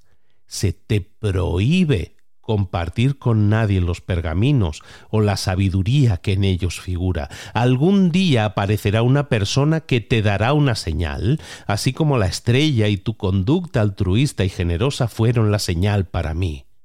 Cuando esto ocurra, reconocerás esta señal, aun cuando la persona que te la transmita ignore que es ella la escogida. Cuando estés convencido en tu corazón de que estás en lo cierto, le entregarás a él o a ella el cofre y sus contenidos. Y cuando esto ocurra, no necesitarás imponer condiciones en el que lo recibe como las que me fueron impuestas a mí y que ahora te impongo a ti. La carta que recibí hace tanto tiempo ordenaba que la tercera persona que recibiera los pergaminos podría compartir su mensaje con todo el mundo si así lo deseaba. ¿Me prometes cumplir esta tercera condición? Sí, señor. Patros suspiró con alivio, como si le hubiesen quitado de encima un enorme peso. Sonrió débilmente y acarició con sus manos sarmentosas el rostro de Jafid. Toma el cofre y parte. No te veré jamás. Te despido con todo mi cariño y mis buenos augurios para que alcances el éxito y que tu Lisha, con el tiempo, comparta toda la felicidad que el futuro te deparará. Jafid no procuró reprimir las lágrimas que corrían por sus mejillas mientras tomaba el cofre y lo sacaba por la puerta abierta de la habitación. Ya afuera, se detuvo, puso el cofre en el suelo y se volvió hacia su señor diciendo el fracaso nunca me sobrevendrá si mi determinación para alcanzar el éxito es lo suficientemente poderosa. El anciano sonrió débilmente y asintió con un débil movimiento de la cabeza, y levantó el brazo en señal de despedida. Jafid, a lomo de mula, entró en la murallada ciudad de Damasco por la puerta oriental. Marchó por la calle llamada derecha con dudas y temores y el ruido y la gritería procedentes de centenares de bazares no atenuaron sus temores. Una cosa era llegar a una ciudad grande formando parte de una poderosa caravana de mercaderes como la de Patros, muy otra era llegar solo y sin protección alguna. Los vendedores callejeros corrían hacia él de todas partes, enseñándole mercancías, procurando cada uno gritar más fuerte que su competidor. Pasó frente a negocios que parecían celdas y bazares que exhibían la artesanía de orfebres que trabajaban artísticamente el cobre y la plata, talabarteros, tejedores, carpinteros, y a cada paso de su cabalgadura se encontraba frente a frente con otro vendedor, que con las manos extendidas ofrecía su mercancía con palabras quejumbrosas de conmiseración. Directamente al frente, más allá de la muralla occidental de la ciudad, se levantaba el monte Hermón. Aunque era verano, su cima estaba coronada de nieve y parecía contemplar la cacofonía del mercado con tolerancia y paciencia. Finalmente, Jafid se apartó de la famosa calle doblando en una esquina y buscó alojamiento, que no tuvo dificultad en encontrar en una posada llamada Mosha. Su habitación era limpia y pagó un mes de alquiler por adelantado, lo que de inmediato lo acreditó ante Antonino, el propietario. Luego llevó a su mula la caballeriza ubicada detrás de la posada, se bañó en las aguas del Varada y regresó a su habitación. Puso el pequeño cofre al pie de su catre y procedió a quitar las correas de cuero. La tapa se abrió fácilmente y contempló los pergaminos. Finalmente metió la mano y los tocó. Cedieron bajo la presión de sus dedos como si estuviesen vivos y al instante retiró la mano. Se puso de pie y dio unos pasos hacia la ventana enrejada por la que entraban los ruidos del bullicioso mercado ubicado a casi media milla de distancia. Lo invadieron de nuevo el temor y la duda al mirar en la dirección desde donde llegaban voces apagadas y sintió que se le debilitaba la confianza.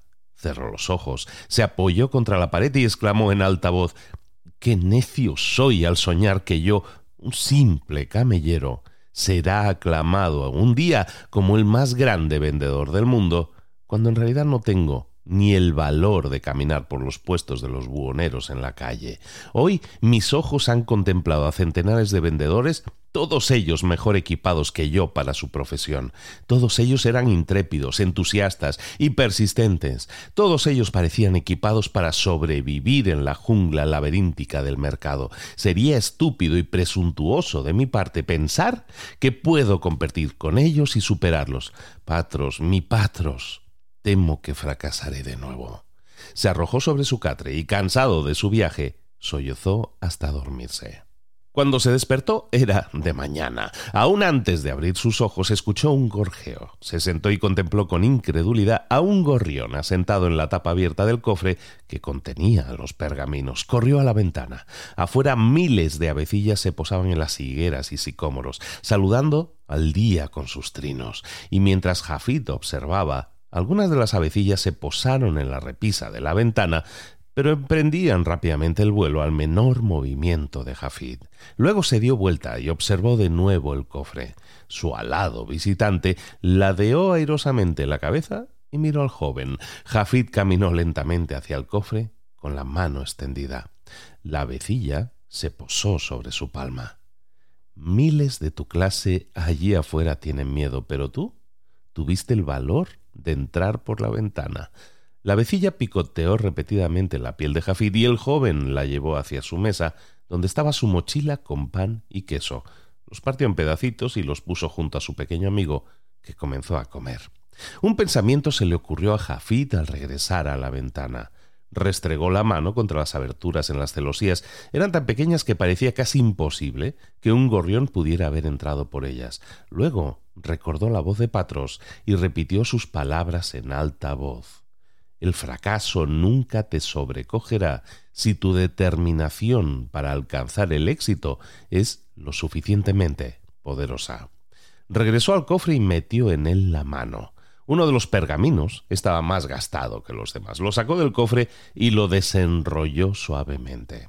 El temor había desaparecido de su corazón. Luego miró hacia el gorrión. También había desaparecido. Solo las migajas de pan y de queso quedaban como una prueba de la visita de aquella avecilla llena de valor. Jafid echó una mirada hacia el pergamino. En el encabezamiento decía el pergamino número uno y comenzó a leer. El pergamino número uno. Hoy comienzo una nueva vida. Hoy mudaré mi viejo pellejo que ha sufrido durante tanto tiempo las confusiones del fracaso y las heridas de la mediocridad. Hoy nazco de nuevo y mi lugar de nacimiento es una viña donde hay fruto para todos. Hoy cosecharé uvas de sabiduría de las vides más altas y cargadas de fruta de la viña, porque éstas fueron plantadas por los más sabios de mi profesión, que han venido antes que yo de generación en generación. Hoy saborearé el gusto de las uvas frescas de las vides y ciertamente me tragaré la semilla del éxito encerrada en cada una y una nueva vida retoñará dentro de mí. La carrera que he escogido está repleta de oportunidades y al mismo tiempo está llena de angustia y desesperación.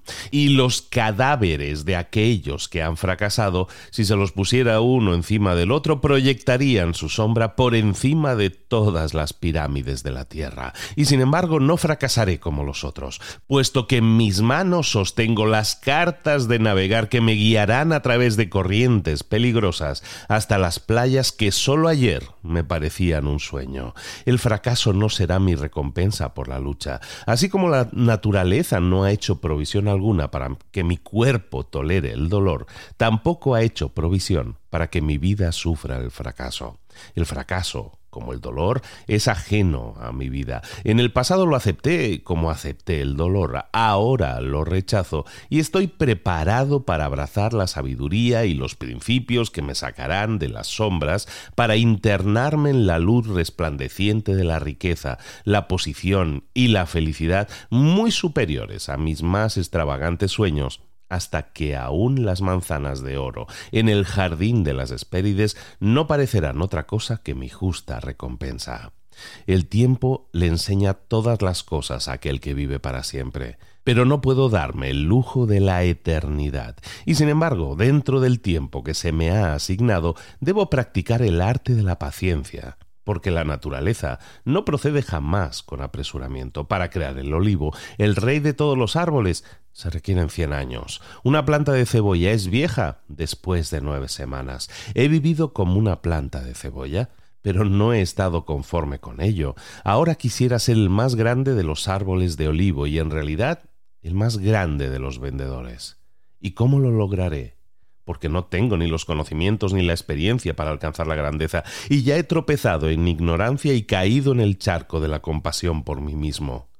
La respuesta es sencilla. Comenzaré mi viaje sin el estorbo de los conocimientos innecesarios o la desventaja de una experiencia carente de significado. La naturaleza me ha proporcionado ya el conocimiento y el instinto muy superiores a los de cualquier bestia en el bosque y a la experiencia se le ha asignado un valor exagerado, especialmente por los viejos que asienten sabiamente con la cabeza y hablan estúpidamente. En realidad, la experiencia enseña sistemáticamente, y sin embargo su curso de instrucción devora los años del hombre, de manera que el valor de sus lecciones disminuye con el tiempo necesario para adquirir su sabiduría especial. Y al final se ha malgastado en hombres que han muerto. Además, la experiencia se compara con la moda. Una acción o medida que tuvo éxito hoy será irresoluble e impráctica mañana. Solo los principios perduran, y estos poseo, porque las leyes que me conducirán a la grandeza figuran en las palabras de estos pergaminos. Me enseñarán más a evitar el fracaso que a alcanzar el éxito, porque eh, ¿qué es el éxito sino un estado mental? ¿Qué dos personas entre mil sabios definirán el éxito con las mismas palabras? Y sin embargo el fracaso se describe siempre de la misma forma. El fracaso es la incapacidad del hombre de alcanzar sus metas en la vida, eh, cualesquiera que sean.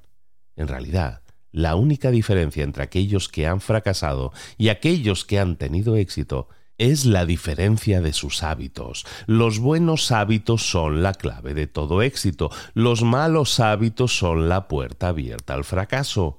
De manera entonces que la primera ley que obedeceré y que precede a todas las otras es la siguiente, me formaré buenos hábitos y seré el esclavo de esos hábitos. Cuando era niño, era esclavo de mis impulsos. Ahora soy esclavo de mis hábitos, como lo son todos los hombres crecidos. He rendido mi libre albedrío a los años de hábitos acumulados, y las acciones pasadas de mi vida han señalado ya un camino que amenaza aprisionar mi futuro. Mis acciones son gobernadas por el apetito, la pasión, el prejuicio, la avaricia, el amor, temor, medio ambiente, hábitos y el peor de estos tiranos, es el hábito. Por lo tanto, si tengo que ser esclavo de los hábitos, que sea esclavo de los buenos hábitos. Los malos hábitos deben ser destruidos y nuevos surcos preparados para la buena semilla. Adquiriré buenos hábitos y me convertiré en su esclavo. ¿Y cómo realizaré esta difícil empresa?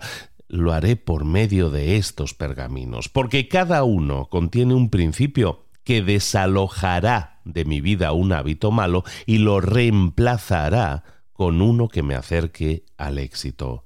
Porque hay otra ley de la naturaleza que dice que sólo un hábito puede dominar a otro. De manera que para que estas palabras escritas cumplan la tarea para la cual han sido designadas, debo de disciplinarme a mí mismo y adquirir el primero de mis nuevos hábitos, que es el siguiente leeré cada pergamino durante treinta días en esta forma prescrita antes de proceder a la lectura del pergamino siguiente.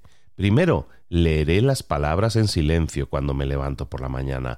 Luego, leeré las palabras en silencio después de haber participado de la comida del mediodía. Finalmente, leeré las palabras de nuevo antes de acostarme al finalizar el día. Y aún más importante, en esta oportunidad leeré las palabras en alta voz.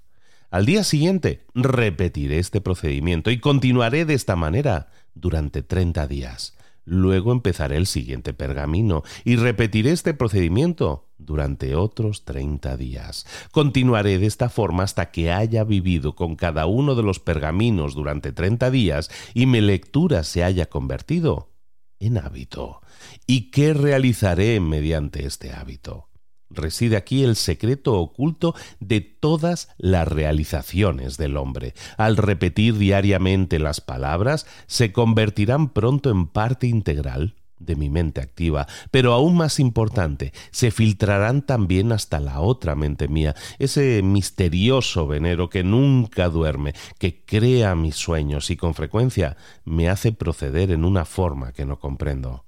A medida que las palabras de estos pergaminos son absorbidas por mi, por mi misteriosa mente, comenzaré a despertar todas las mañanas con una vitalidad que no he conocido nunca. Mi vigor aumentará, mi entusiasmo se acrecentará, mi deseo de enfrentarme con el mundo dominará a todos los temores que antes me asaltaban al amanecer y seré más feliz de lo que jamás había pensado que fuese posible en este mundo de luchas y de dolor. Finalmente, descubriré que reacciono ante todas las situaciones que me confrontan como los pergaminos me ordenaron que reaccionara, y pronto estas acciones y reacciones serán fáciles de realizar, porque todo acto se hace fácil con la práctica. De manera entonces que nacerá un hábito nuevo y bueno, porque cuando un acto se hace fácil mediante la repetición constante, se convierte en un placer realizarlo, y si es un placer realizarlo, corresponde a la naturaleza del hombre el realizarlo con frecuencia. Cuando lo hago con frecuencia, se convierte en un hábito, y yo me convierto en su esclavo, y puesto que este es un buen hábito, esta es mi voluntad. Hoy comienzo una nueva vida y me hago un solemne juramento de que nada retardará el crecimiento de mi nueva vida. No interrumpiré ni un día estas lecturas, porque el día que pierda no podrá recobrarse jamás ni podré sustituirlo por otro. No debo interrumpir, no interrumpiré este hábito de la lectura diaria de estos pergaminos y en realidad los pocos momentos que pase todos los días en este nuevo hábito serán un precio insignificante que tendré que pagar por la felicidad y el éxito que serán míos. Y mientras leo y releo las palabras de los pergaminos siguientes, no permitiré jamás que la brevedad de cada pergamino ni la simplicidad de sus palabras me lleven a tratar livianamente el mensaje del pergamino. Miles de uvas se prensan para llenar una botella de vino y el ollejo y la pulpa son arrojados a los pájaros. Así es con estas uvas de sabiduría de los siglos. Mucho se ha filtrado y arrojado a los vientos. Sólo la verdad pura yace, destilada en las palabras que vendrán. Beberé según las instrucciones y no derramaré ni una gota y la semilla del éxito ingeriré. Hoy Mi viejo pellejo se ha vuelto como polvo. Caminaré erguido entre los hombres y no me reconocerán, porque hoy soy un nuevo hombre, con una nueva vida. El pergamino número 2. Saludaré este día con amor en mi corazón, porque este es el secreto más grande del éxito en todas las empresas. La fuerza muscular podrá partir un escudo y aún destruir la vida, pero solo el poder invisible del amor puede abrir el corazón del hombre, y hasta que no domine este arte, no seré más que un mercachifle en el mercado. Haré del amor mi arma más poderosa, y nadie a quien yo visite podrá defenderse de su fuerza. Podrán contradecir mi razonamiento, podrán desconfiar de mis discursos, podrán desaprobar mi manera de vestir, podrán rechazar mi rostro y hasta podrán sospechar de mis ofertas especiales. Y sin embargo, mi amor les derretirá el corazón a igual que el sol cuyos rayos entibian la más fría arcilla. Saludaré este día con amor en mi corazón. ¿Y cómo lo haré?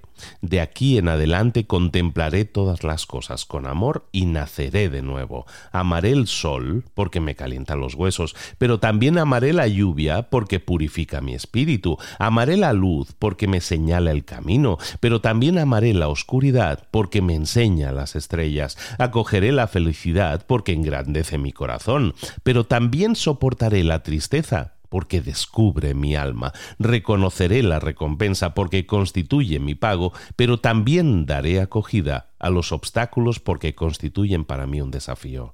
Saludaré este día con amor en mi corazón. ¿Y cómo hablaré? Elogiaré a mis enemigos y se convertirán en amigos míos. Animaré a mis amigos y se volverán mis hermanos. Ahondaré siempre en busca de razones para elogiar. Nunca me allanaré a buscar excusas para el chisme. Cuando sienta la tentación de criticar, me morderé la lengua. Cuando me sienta inspirado a elogiar, lo proclamaré a los cuatro vientos.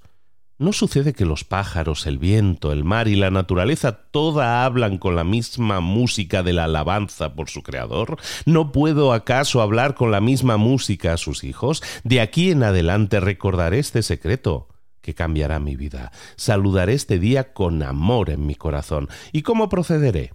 Amaré a todas las clases de hombres, porque cada uno tiene cualidades dignas de ser admiradas, aunque quizá estén ocultas. Derribaré la muralla de sospecha y de odio que han construido alrededor de sus corazones y en su lugar edificaré puentes para llegar por ellos a sus almas. Amaré al que tiene ambiciones, porque podrá inspirarme. Amaré a los que han fracasado, porque pueden enseñarme. Amaré a los reyes, porque son solo humanos. Amaré a los humildes, porque son divinos. Amaré a los ricos, porque sufren la soledad. Amaré a los pobres, porque son tantos. Amaré a los jóvenes por la fe que se aferran. Amaré a los ancianos por la sabiduría que comparten. Amaré a los hermosos por sus ojos de tristeza Amaré a los feos por sus almas saturadas de paz. Saludaré este día con amor en mi corazón, pero ¿cómo reaccionaré ante la conducta de los demás? Con amor, porque así como el amor es el arma con la que me propongo abrir el corazón del hombre, el amor es también mi escudo para resistir los dardos de odio y las lanzas de ira. La adversidad y el desánimo azotarán cual huracán mi nuevo escudo, hasta quedar finalmente reducidos a fina lluvia. Mi escudo me protegerá en el mercado, me sostendrá cuando estoy solo, me estimulará en momentos de desánimo, pero también me calmará en épocas de gozoso transporte con el uso se fortalecerá y me protegerá cada vez más, hasta que un día lo pondré a un lado y caminaré sin estorbos entre todos los hombres. Y cuando lo haga, mi nombre será enarmolado bien alto en la pirámide de la vida. Saludaré este día con amor en mi corazón. ¿Y cómo me enfrentaré con las personas con quienes me encuentro? De una sola manera, en silencio, y en mi fuero interno me dirigiré a él y le diré que le amo, aunque dichas en silencio, estas palabras se reflejarán en mis ojos, serenarán mi frente, harán que una sonrisa se asome a mis labios y harán eco en mi voz, y su corazón se abrirá. ¿Y quién es aquel que se negará a comprar mis mercancías cuando en su corazón sienta mi amor? Saludaré este día con amor en mi corazón y principalmente me amaré a mí mismo, porque cuando lo hago vigilaré celosamente todo lo que entra en mi cuerpo, mi mente, mi alma y mi corazón. Nunca jamás mimaré los apetitos de la carne, sino que más bien trataré mi cuerpo con limpieza y moderación. Nunca permitiré que mi mente sea atraída por el mal y la desesperación, sino que más bien la estimularé con los conocimientos y la sabiduría de los siglos. Nunca le permitiré a mi alma que se vuelva complaciente y satisfecha. Por el contrario, la alimentaré con la meditación y la oración. No permitiré nunca que mi corazón se empequeñezca o se amargue, sino más bien lo compartiré y crecerá y alegrará la tierra. Saludaré este día con amor en mi corazón. De aquí en adelante amaré a toda la humanidad. Desde este momento todo el odio ha sido extraído de mis venas, porque no tengo tiempo para odiar, solo tengo tiempo para amar. Desde este momento doy el primer paso requerido para convertirme en un hombre entre los hombres. Con amor aumentaré mis ventas en un ciento por ciento y me convertiré en un gran vendedor. Aunque no poseo otras cualidades, puedo alcanzar el éxito con el amor solo. Sin el amor fracasaré aunque posea todos los conocimientos y habilidades del mundo. Saludaré este día con amor y tendré éxito. El pergamino número 3. Persistiré hasta alcanzar el éxito. En el oriente los toros jóvenes son puestos a prueba en cierta forma para la corrida en la plaza. Estos toros son traídos a la plaza y se les deja atacar al picador que los pica con una lanza. La bravura de cada toro se calcula entonces con cuidado, según las veces que demostró su disposición de embestir a pesar de la picadura de la lanza. De aquí en adelante, reconoceré que todos los días la vida me pone a prueba en igual forma. Si persisto, si sigo probando, si continúo embistiendo, alcanzaré el éxito. Persistiré hasta alcanzar el éxito. En este mundo no nací en derrota, ni el fracaso corre por mis venas. No soy una oveja que espera ser aguijoneada por el pastor, soy un león, y me niego a hablar, a caminar o a dormir con las ovejas. Me abstendré de escuchar a aquellos que lloran y se quejan, porque la enfermedad es contagiosa. Que ellos se unan a las ovejas. El matadero del fracaso no es mi destino. Persistiré hasta alcanzar el éxito. Los premios de la vida se encuentran al fin de cada jornada y no cerca del comienzo, y no me corresponde a mí saber cuántos pasos son necesarios a fin de alcanzar mi meta. Puede aún sobrecogerme el fracaso al dar mi milésimo paso, y sin embargo quizá el éxito se oculte detrás del siguiente recodo del camino. Jamás sabré cuán cerca estoy del éxito, a menos que doble la curva. Siempre daré un paso más. Si ese no es suficiente, daré otro y aún otro. En realidad, un paso por vez no es muy difícil. Persistiré hasta alcanzar el éxito. De aquí en adelante consideraré el esfuerzo de cada día como un golpe de la hoja del hacha contra un poderoso roble. El primer golpe quizá ni cause temblor en el árbol, ni el segundo, ni el tercero. Cada golpe en sí mismo quizás sea insignificante y al parecer sin consecuencia. Y sin embargo, como resultado de golpes endebles, el roble finalmente se tumbará. Y así será con mis esfuerzos de hoy. Se me comparará con las gotas de lluvia que finalmente se llevan la montaña, la hormiga que devora al tigre, la estrella que ilumina la tierra, el esclavo que construye una pirámide. Edificaré mi castillo usando un ladrillo por vez, porque yo sé que los pequeños intentos repetidos completarán cualquier empresa. Persistiré hasta alcanzar el éxito.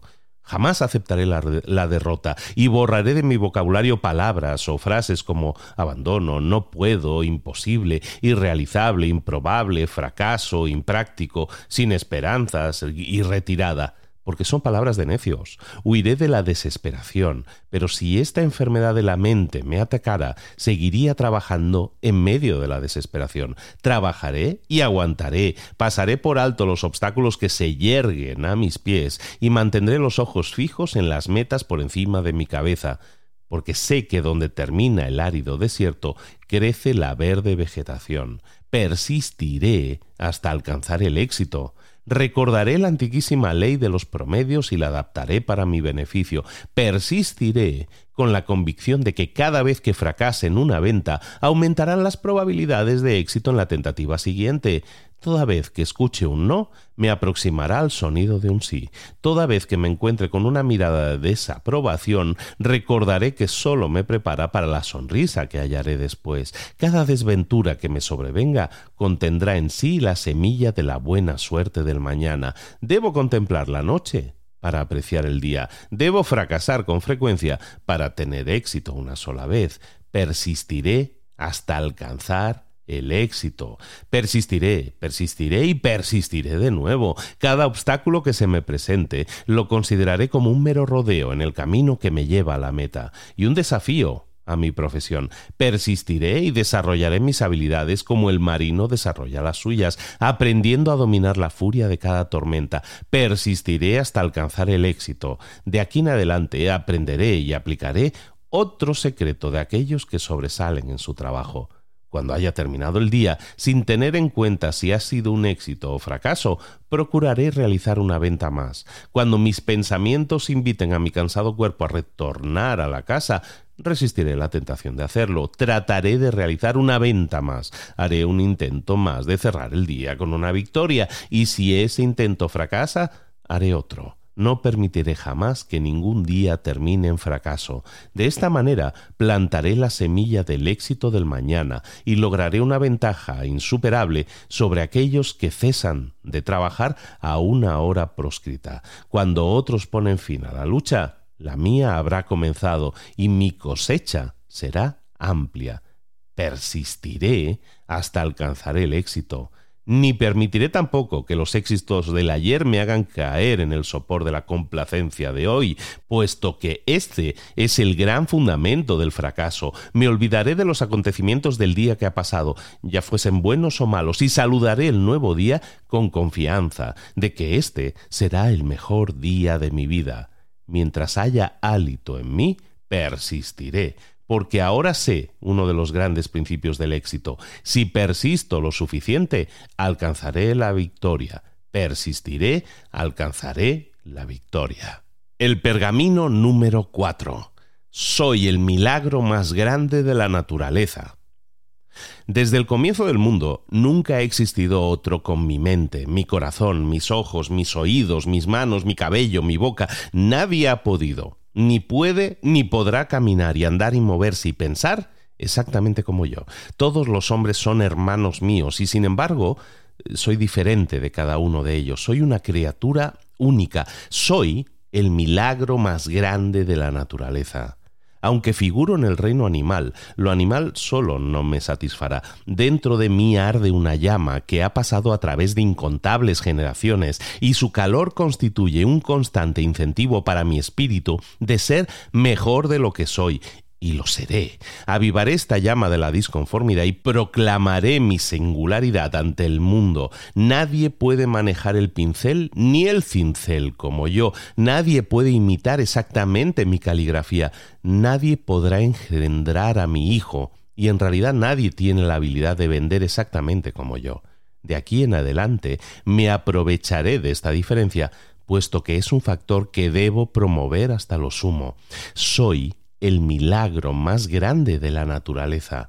No haré más intentos vanos de imitar a otros. En cambio, exhibiré mi singularidad en el mercado, la proclamaré, sí, la venderé. Comenzaré ahora a acentuar mis diferencias, a ocultar mis similitudes. Así también aplicaré este principio a las mercancías que vendo un vendedor y su mercancía diferente de todos los demás y orgulloso de la diferencia. Soy un ser único, de la naturaleza. Soy una cosa rara y existe valor en todo lo raro, por lo tanto, soy de valor. Soy el resultado de miles de años de progreso, por lo tanto, estoy mejor equipado, tanto mental como corporalmente, que todos los emperadores y sabios que me precedieron, pero mi habilidad, mi mente, mi corazón y mi cuerpo se estancarán, se corromperán y morirán, a menos que les dé buen uso. Tengo un potencial ilimitado, empleo solo una pequeña porción de mi cerebro, ejercito solo una ínfima porción de mis músculos, puedo mejorar en un ciento por ciento más mis éxitos de ayer, y esto haré a comenzar desde hoy. Nunca jamás quedaré satisfecho con los éxitos del ayer, ni me entregaré tampoco a la alabanza personal por hechos que en realidad son demasiado pequeños para aún ser reconocidos. Puedo realizar mucho más de lo que he realizado y lo haré. Porque, ¿por qué razón el milagro que me produjo debe terminar con mi nacimiento? ¿Por qué no puedo extender ese milagro a mis hechos de hoy? Soy el milagro más grande de la naturaleza. No estoy de casualidad en esta tierra. Estoy aquí con un propósito, y ese propósito es crecer hasta convertirme en montaña, y no encogerme hasta parecer un grano de arena. De aquí en adelante concentraré todos mis esfuerzos en transformarme en la montaña más elevada de todas, y exigiré a mi potencial hasta que me pida tregua.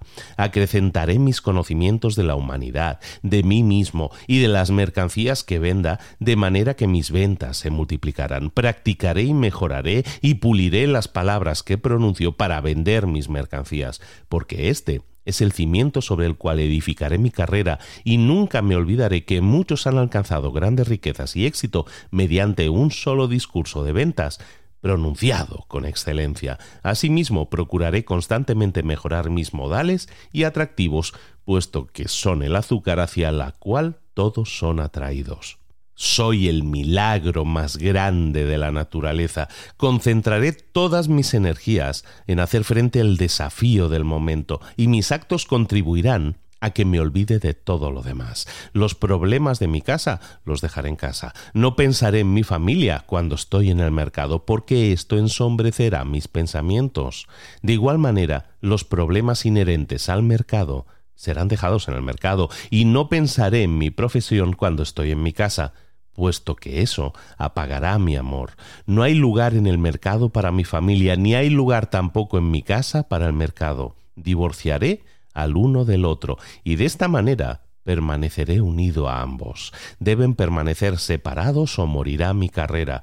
Esa es la paradoja de los siglos. Soy el milagro más grande de la naturaleza. Se me han dado ojos para que vea y una mente para que piense, y ahora sé un gran secreto de la vida porque percibo por fin que todos mis problemas, mis desánimos y sufrimientos son en realidad grandes oportunidades veladas. Nunca me engañaré por el disfraz que lleven, porque mis ojos están abiertos. Miraré más allá del disfraz y no seré engañado. Soy el milagro más grande de la naturaleza. Ni las bestias, ni las plantas, ni el viento, ni la lluvia, ni las rocas, ni los lagos tuvieron el mismo comienzo que yo, porque fui concebido con amor y traído a este mundo con un propósito. En el pasado no consideré esta verdad, pero desde ahora en adelante le dará forma a mi vida y la guiará soy el milagro más grande de la naturaleza.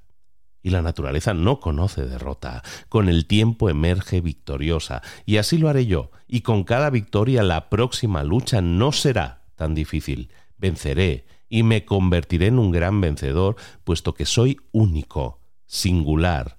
Soy el milagro más grande de la naturaleza. El pergamino número 5.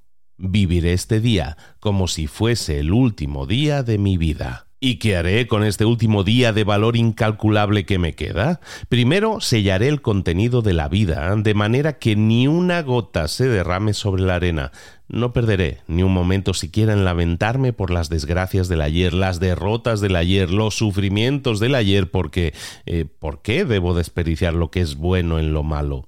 ¿Puede la arena deslizarse hacia arriba en el reloj? ¿Saldrá el sol donde se pone y se pondrá donde sale? ¿Puedo vivir de nuevo los errores del ayer y corregirlos? ¿Puedo hacer que retornen las heridas del ayer y sanarlas? ¿Puedo volverme más joven que ayer? ¿Puedo desdecirme del mal que he hablado, anular los golpes que he asestado, el dolor que he provocado? No, el ayer ha quedado sepultado para siempre y no pensaré más en él viviré hoy como si fuera el último día de mi existencia. ¿Y qué haré entonces? Olvidándome del ayer, no pensaré tampoco en el mañana. ¿Por qué arrojaré la hora detrás del quizá? ¿Puede la arena del mañana correr por el reloj antes que la de hoy? ¿Nacerá el sol dos veces esta mañana? ¿Puedo realizar las tareas del mañana mientras hallo en la senda del hoy? ¿Puedo poner el oro del mañana en la bolsa del hoy? ¿Puede el niño del mañana nacer hoy? ¿Puede la muerte que se producirá mañana proyectar hacia atrás su sombra y oscurecer el gozo de hoy? ¿Debo preocuparme de acontecimientos que quizá nunca contemple? ¿Debo atormentarme con problemas que tal vez nunca ocurran? No, el mañana yace sepultado con el ayer, y no pensaré más en él, viviré este día de mi existencia. Este día es todo lo que tengo, y estas horas son ahora mi eternidad. Saludo este amanecer con exclamaciones de gozo, como un preso a quien se le conmuta la sentencia de muerte. Elevo mis brazos con agradecimiento por este don inapreciable de un nuevo día. Así también me golpearé el pecho con gratitud al considerar a todos los que saludaron la salida del sol del ayer y que hoy no figuran entre los vivos. Soy en realidad un hombre afortunado, y las horas de hoy constituyen algo extra inmerecido. ¿Por qué se me ha permitido vivir este día extra cuando otros, mucho mejores que yo, han muerto? ¿Será acaso que han cumplido su propósito mientras que el mío está aún inconcluso? ¿Es esta otra oportunidad de convertirme en el hombre que yo sé que puedo ser? ¿Existe un propósito en la naturaleza? ¿Es este mi día para distinguirme? Viviré este día como si fuese el último día de mi existencia. Tengo tan solo una vida, y la vida nada es sino una medida del tiempo. Cuando malgasto una, destruyo el otro. Si malgasto el hoy, destruyo la última página de mi vida. Por lo tanto, trataré con ternura y afecto cada hora, porque no retornará jamás. No puede conservarse hoy para ser usado mañana. ¿Quién puede? atrapar el viento. Asiré con ambas manos cada minuto de este día y lo acariciaré con afecto, puesto que su valor es incalculable. ¿Qué hombre moribundo puede comprar el hálito de otro, aunque esté dispuesto a dar por él todo su oro? ¿Qué valor asignaré a las horas que me quedan?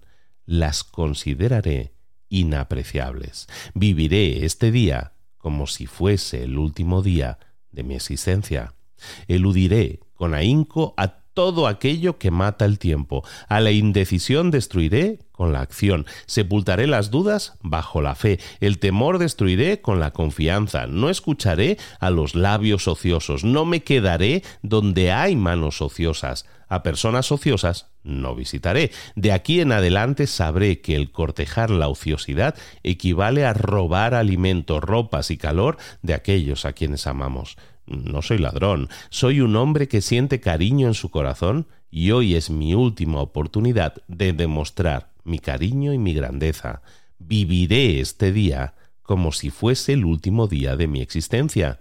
Los deberes de hoy cumpliré hoy. Hoy acariciaré a mis hijos mientras son niños aún. Mañana se habrán ido y yo también. Hoy abrazaré a mi mujer y la besaré dulcemente. Mañana ya no estará, ni yo tampoco. Hoy le prestaré ayuda al amigo necesitado. Mañana ya no clamará pidiendo ayuda, ni tampoco yo podré oír su clamor. Hoy me sacrificaré y me consagraré al trabajo. Mañana no tendré nada que dar y no habrá nada que recibir. Viviré este día como si fuese el último de mi existencia. Y si es mi último día, será mi monumento más grande. Este día haré el mejor de mi vida. Este día aprovecharé los minutos hasta su máximo. Lo saborearé y daré gracias. Aprovecharé todas las horas y a los minutos canjearé solo por algo de valor. Trabajaré con más ahínco que nunca y exigiré a mis músculos hasta que pidan el alivio y aún así continuaré. Haré más visitas que nunca, venderé más mercancía que nunca, ganaré más oro que nunca. Cada minuto de hoy será más fructífero y fecundo que las horas de ayer. Mi último día deberá ser mi mejor día. Viviré este día como si fuese el último de mi existencia. Y si no lo es, caeré de rodillas y daré gracias. El pergamino número 6. Hoy seré dueño de mis emociones. La marea sube, la marea baja, pasa el invierno, llega el verano, declina el verano y aumenta el frío. El sol sale, el sol se pone, la luna está llena, la luna es negra. Llegan los pájaros y luego parten. Florecen las flores, las flores se marchitan. Se siembra la semilla, se recoge la cosecha. La naturaleza toda es un ciclo de estados de ánimo y yo soy parte de la naturaleza, y así como la marea, subirán mis estados de ánimo, mis estados de ánimo bajarán. Hoy seré dueño de mis emociones. Es una de las estratagemas de la naturaleza, escasamente comprendida, que cada día amanezco con estados de ánimo que han cambiado desde ayer. El gozo de ayer se convertirá en la tristeza de hoy. Sin embargo, la tristeza de hoy pasará a ser el gozo del mañana. Dentro de mí hay una rueda que cambia constantemente de la tristeza al gozo, de los transportes de alegría a la depresión, de la felicidad a la melancolía. Al igual que las flores, los capullos de gozo de hoy se marchitarán y abatirán, y sin embargo, recordaré que las flores secas de hoy llevan la semilla del pimpollo del mañana, así también la tristeza de hoy contiene la simiente del gozo del mañana. Hoy seré dueño de mis emociones. ¿Y cómo dominaré estas emociones para que cada día sea productivo? Porque a menos que mi estado de ánimo sea el correcto, mi vida será un fracaso. Los árboles y las plantas dependen del tiempo para florecer, pero yo elaboro mi propio tiempo, que digo, lo llevo conmigo. Pero si yo les ofrezco a mis clientes lluvia y lobreguez y tinieblas y pesimismo, reaccionarán con tristeza, tinieblas y pesimismo y no me comprarán nada. Si les ofrezco gozo y entusiasmo y claridad y alegría a mis clientes, reaccionarán con gozo y entusiasmo, claridad y alegría, y mi tiempo me producirá una cosecha de ventas y un granero de oro. Hoy seré dueño de mis emociones. ¿Y cómo dominaré? a mis emociones para que todos los días sean días felices y productivos. Aprenderé este secreto de los siglos. Débil es aquel que permite que sus pensamientos controlen sus acciones. Fuerte es aquel que compele a sus acciones que controlen sus pensamientos.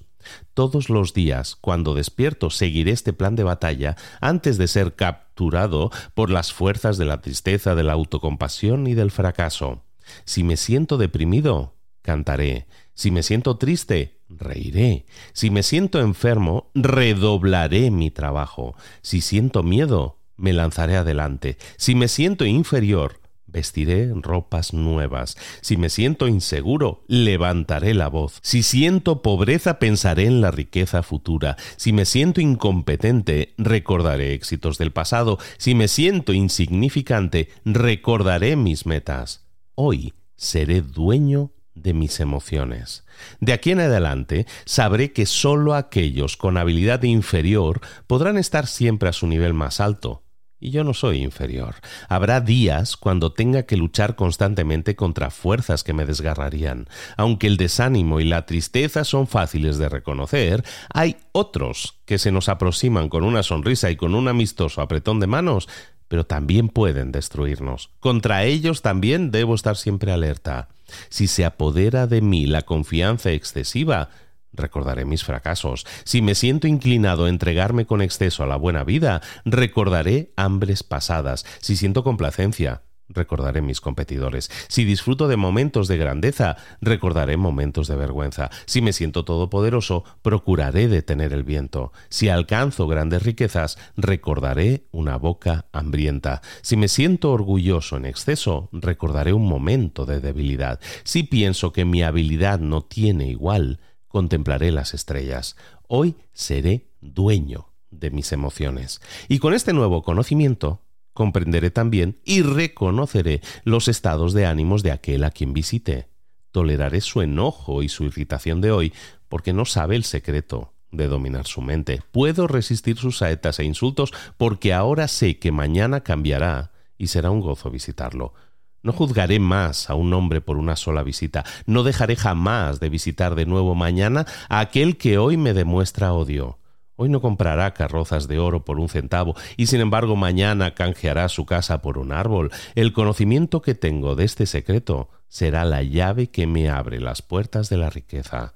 Hoy seré dueño de mis emociones. De aquí en adelante reconoceré e identificaré el misterio de los estados de ánimo de la humanidad y en mí desde este momento estoy preparado para dominar cualquier tipo de personalidad que se despierta en mí todos los días. Dominaré mis estados de ánimo mediante una acción positiva. Y cuando haya dominado mis estados de ánimo, controlaré mi destino. Hoy controlo mi destino y mi destino es el de convertirme en el vendedor más grande del mundo. Seré dueño de mí mismo. Seré grande. El pergamino número 7. Me reiré del mundo. Ningún ser viviente puede reírse, con la excepción del hombre. Los árboles tal vez se desangren cuando son heridos, y las bestias del campo se quejarán de dolor y de hambre, y sin embargo, solo yo tengo el don de la risa, y es un don que puedo usar cuando quiero. De aquí en adelante cultivaré el hábito de la risa. Sonreiré y mi digestión mejorará. Me reiré y mis cargas serán aliviadas. Me reiré y mi vida será alargada, porque este es el gran secreto de la larga vida y es ahora mío. Me reiré del mundo. Y especialmente me reiré de mí mismo, porque el hombre es lo más cómico cuando se toma demasiado en serio. Nunca caeré en esta trampa de la mente, porque aunque sea el más grande milagro de la naturaleza, no soy aún un mero grano de arena sacudido por los vientos del tiempo. Sé en realidad de dónde vine y a dónde voy. Mi preocupación por este día no parecerá nada dentro de diez años? ¿Por qué permitiré que los acontecimientos insignificantes del hoy me perturben? ¿Qué puede acontecer antes de que se ponga este sol que no parecerá insignificante en el río de los siglos? Me reiré del mundo. ¿Y cómo me reiré cuando me confronta un hombre o acciones que me ofenden y que provocan mis lágrimas y maldiciones?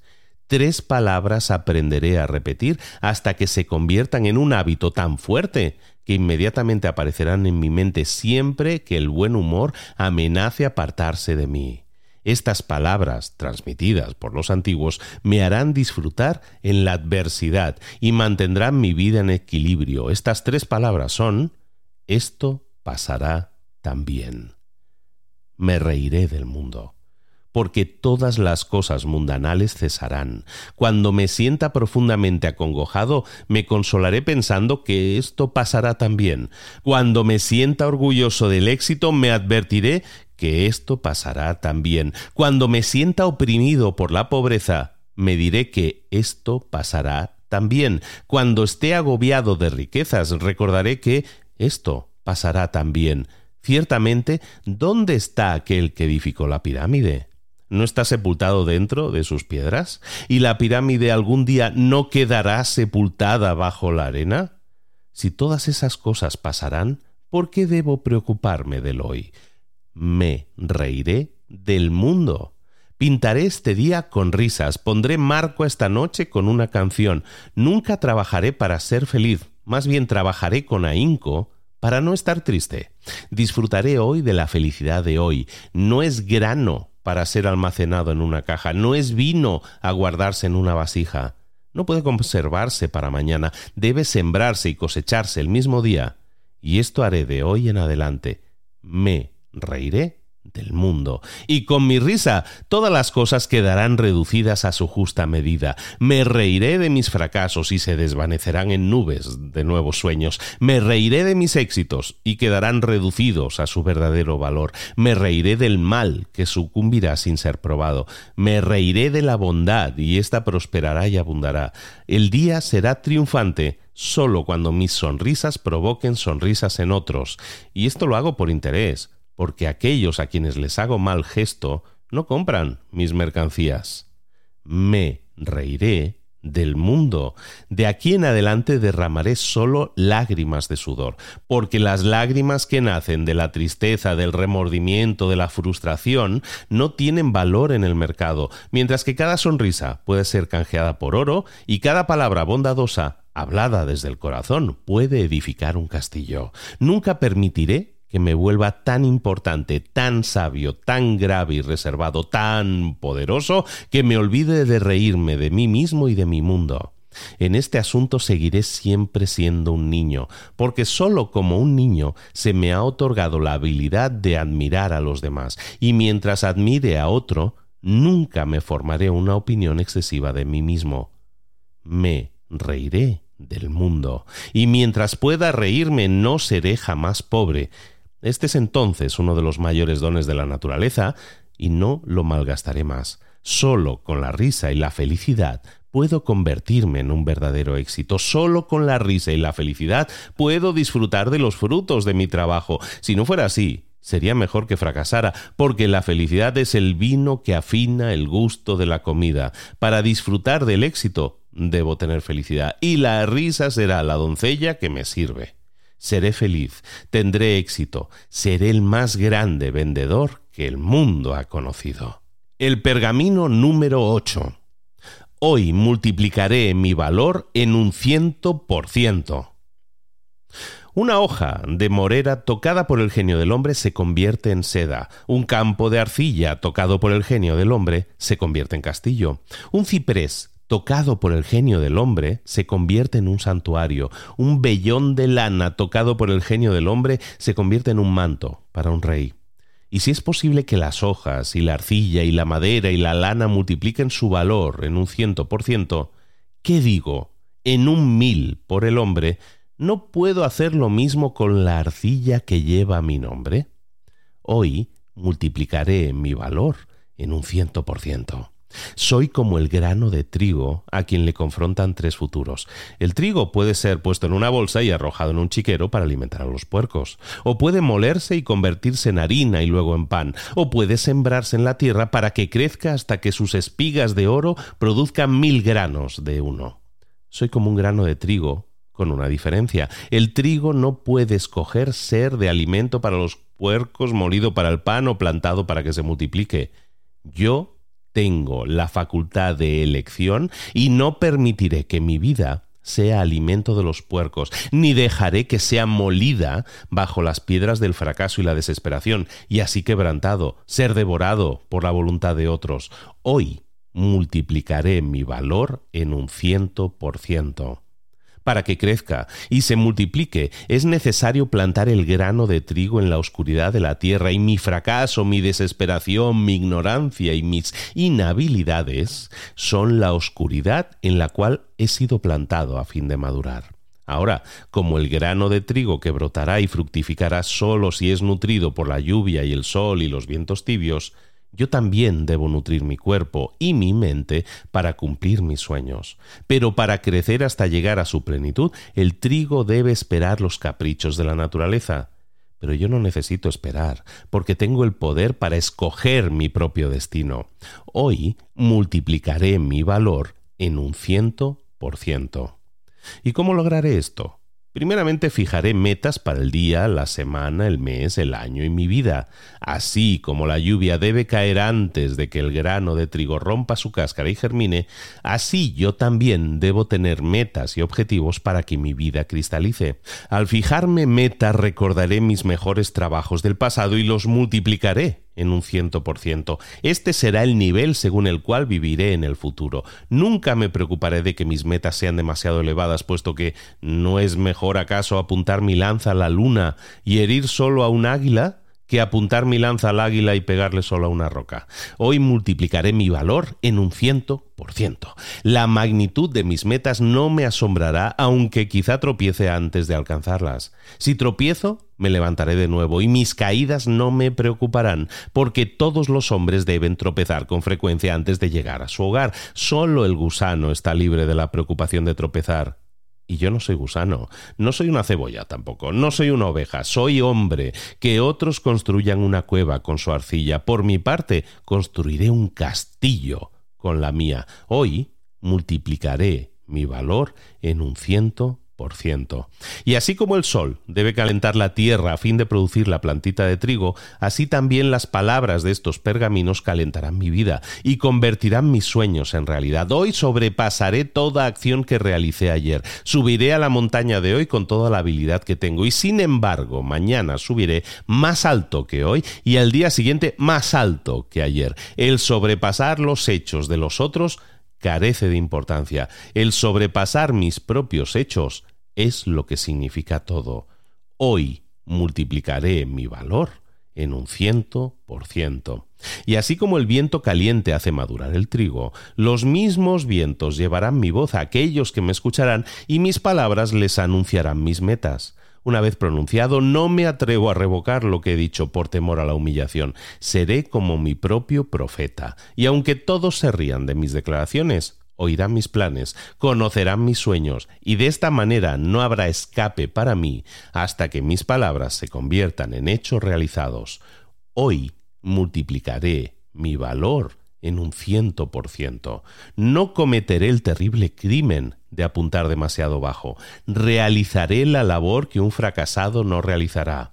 Siempre extenderé mi brazo más allá de lo que está a mi alcance. No quedaré nunca contento con mi actuación en el mercado. Siempre ampliaré mis metas tan pronto como las haya alcanzado. Procuraré siempre hacer que la próxima hora sea mejor que esta. Proclamaré siempre mis metas al mundo y sin embargo, nunca proclamaré mis éxitos. Que el mundo en cambio se me acerque con alabanza y que tenga yo la sabiduría de recibirlo con humildad. Hoy multiplicaré mi valor en un ciento por ciento. Un grano de trigo, cuando se multiplica en un ciento por ciento, producirá cien tallos. Multiplique estos en un ciento por ciento diez veces y alimentarán a todas las ciudades del mundo. ¿No soy yo más que un grano de trigo? Hoy multiplicaré mi valor en un ciento por ciento. Y cuando haya realizado esto, lo repetiré de nuevo y de nuevo, y se producirá el asombro a la maravilla ante mi grandeza en circunstancias que las palabras de estos pergaminos se cumplen en mí. El pergamino número 9. Mis sueños carecen de valor alguno, mis planes son como el polvo, mis metas son imposibles. Todo ello carece de valor a menos que sea seguido de la acción. Procederé ahora mismo. Jamás ha existido un mapa, por muy exactos que hayan sido los detalles y la escala, que transportara a su dueño un centímetro de distancia. Jamás ha existido un documento jurídico, por justo que fuese, que haya impedido un crimen.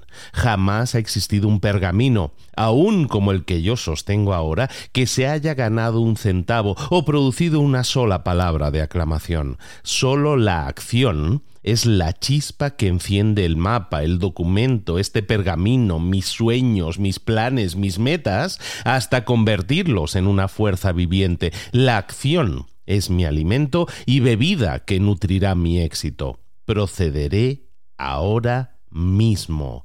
La demora que me ha retrasado fue hija del temor y ahora reconozco este secreto, extraído de las profundidades de corazones valientes. Ahora sé que para conquistar el temor debo siempre proceder sin vacilación y los estremecimientos de mi corazón desaparecerán. Y ahora sé que la acción reduce al león del terror a una hormiga de ecuanimidad. Procederé ahora mismo.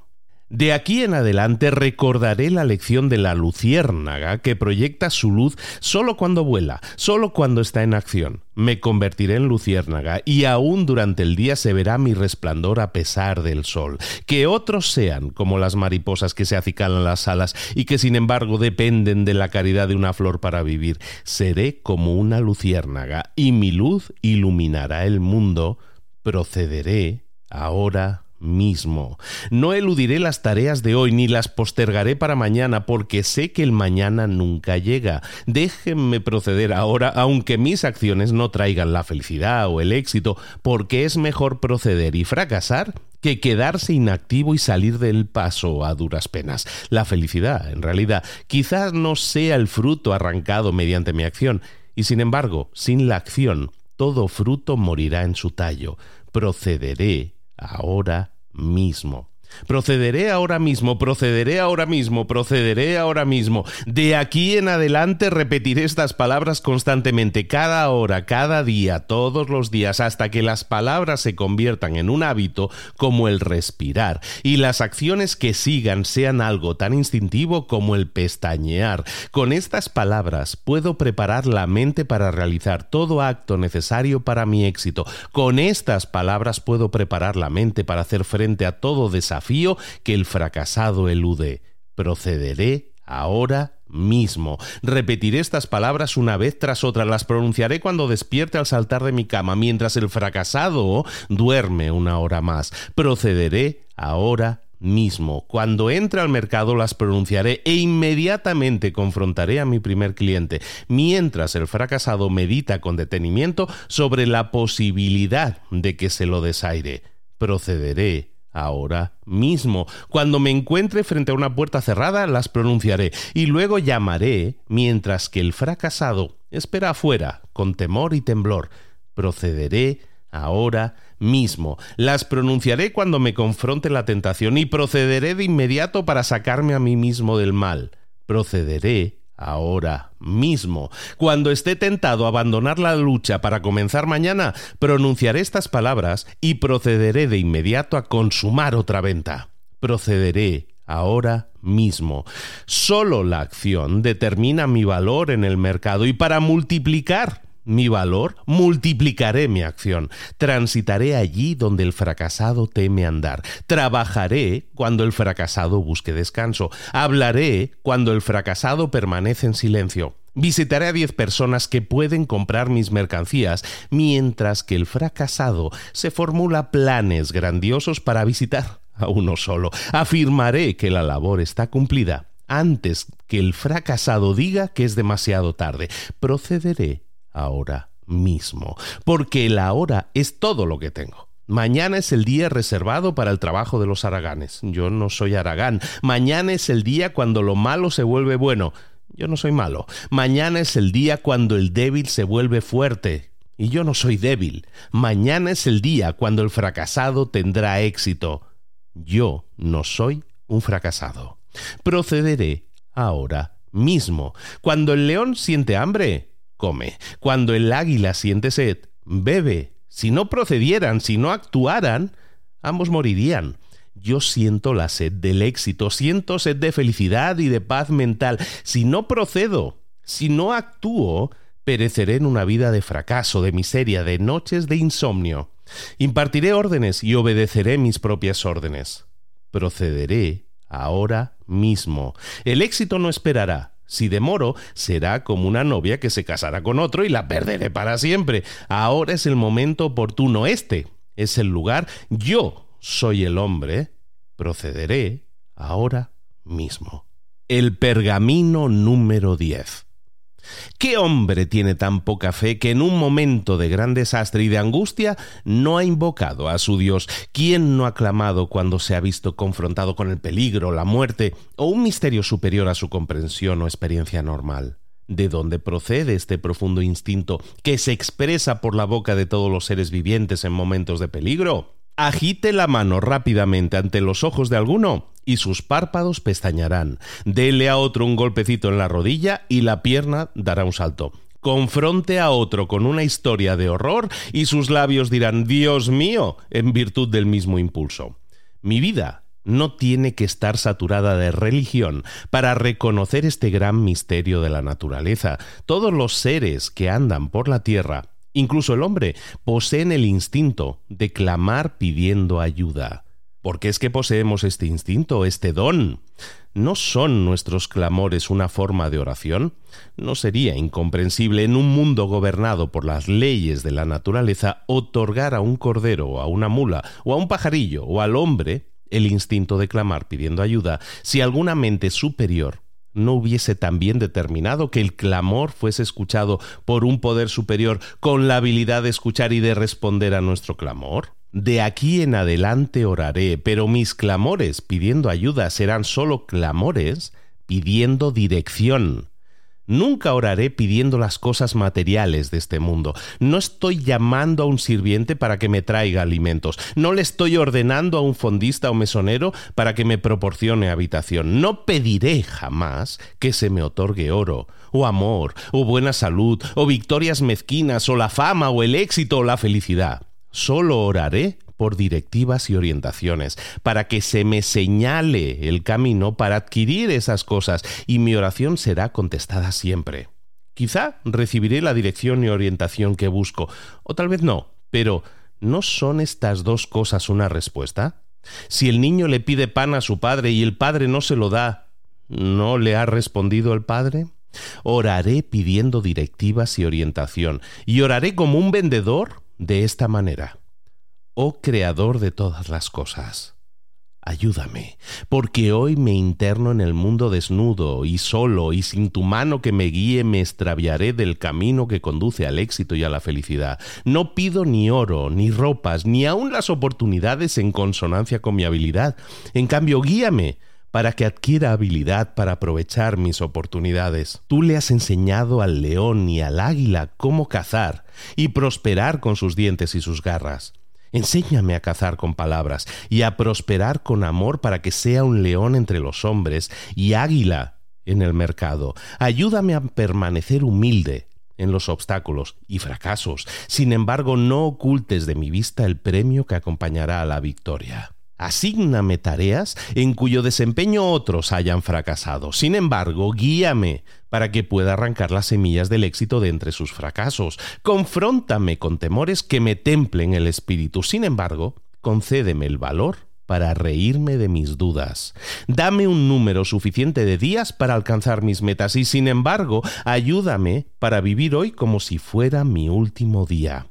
Guíame mis palabras para que produzcan frutos. Sin embargo, sella mis labios para que no diga chismes y nadie sea calumniado. Disciplíname para que adquiera el hábito de no cejar nunca, sin embargo, señálame la forma de usar la ley de los promedios, hazme alerta a fin de reconocer la oportunidad y, sin embargo, otórgame paciencia que concentrará mis fuerzas.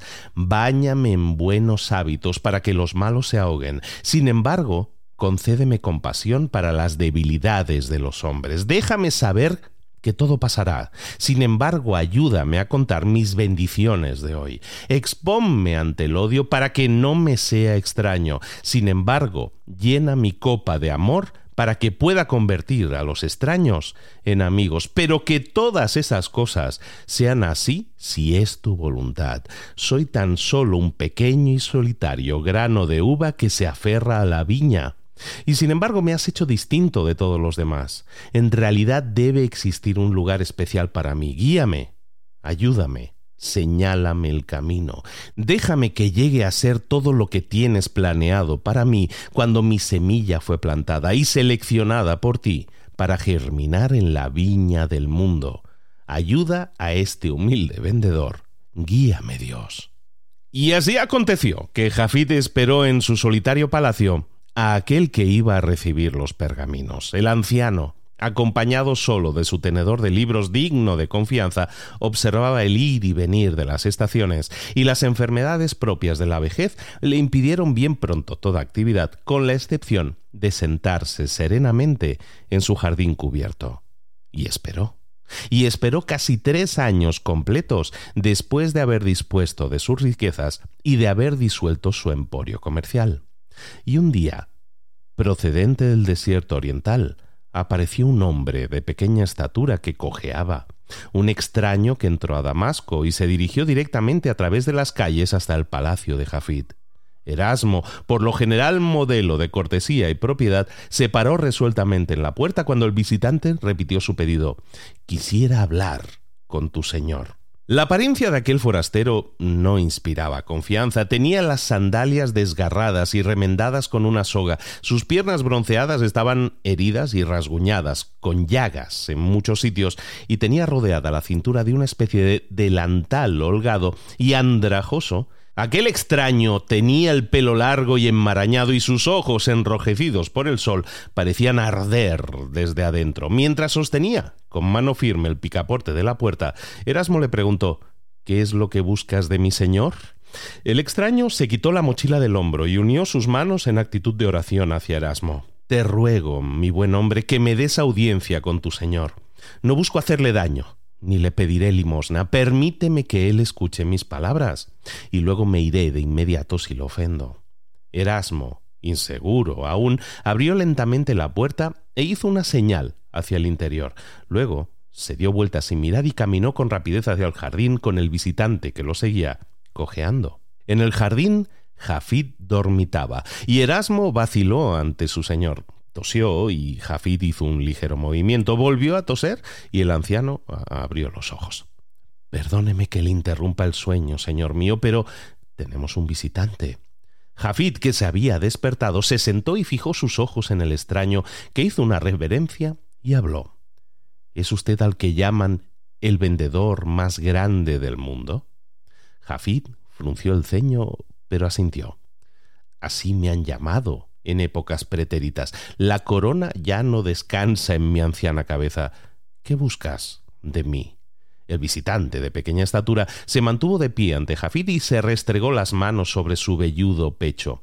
Pestañeó y replicó Me llamo Saulo, y regreso ahora a mi ciudad natal de Tarso, procedente de Jerusalén. Sin embargo, le ruego que no permita que mi apariencia le engañe. No soy un bandido del desierto, ni limosnero de las calles. Soy ciudadano de Tarso y también ciudadano de Roma. Mi pueblo son los fariseos de la tribu de Benjamín, y aunque mi oficio es fabricante de tiendas, he estudiado los pies del gran Gamaliel. Algunos me llaman Pablo.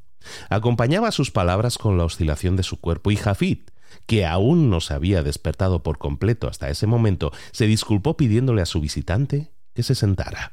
Pablo asintió, pero siguió de pie. He venido para pedirle directivas y ayuda que sólo usted puede darme. ¿Me permitirá, señor, contarle mi historia? Erasmo, de pie detrás del extraño, sacudió la cabeza violentamente, pero Jafid hizo como si no lo notara. Estudió con detenimiento a aquel que le había interrumpido el sueño y luego asintió. Soy muy anciano para seguir mirándote con la cabeza levantada. Siéntate a mis pies y te escucharé. Pablo puso al lado su mochila y se hincó cerca del anciano que esperaba en silencio. Hace cuatro años a raíz de que el conocimiento acumulado en demasiados años de estudio había enceguecido mi corazón y no podía ver la verdad, fui testigo oficial del apedreamiento en Jerusalén de un santo llamado Esteban. Había sido condenado a muerte por el Sanedrín judío por blasfemia contra Dios. Jafid lo interrumpió con un dejo de perplejidad en su voz. No sé qué tengo que ver con esa actividad. Pablo levantó la mano como para calmar al anciano y dijo eh, Lo explicaré de inmediato. Esteban era seguidor de un hombre llamado Jesús, que a menos de un año antes de la lapidación de Esteban fue crucificado por los romanos por sedición contra el Estado. La culpabilidad de Esteban consistía en su insistencia de que Jesús era el Mesías, cuya venida había sido predicha por los profetas judíos y que el templo había conspirado con Roma para asesinar a este Hijo de Dios. Esta conducta constituía un acto de censura a las autoridades constituidas y sólo podía ser castigada con la muerte, y como se lo he manifestado, yo participé. Además, en virtud de mi fanatismo y fervor juvenil, se me concedieron cartas para el sumo sacerdote del templo y se me confió la misión de viajar aquí a Damasco para realizar una pesquisa y hallar a todo seguidor de Jesús y enviarlo encadenado a Jerusalén para que fuese castigado. Esto ocurrió, como lo he manifestado, hace cuatro años. Erasmo miró de soslayo a Jafid y quedó asombrado porque había una expresión en la mirada del anciano que el fiel tenedor de libros no había visto desde hacía muchos años.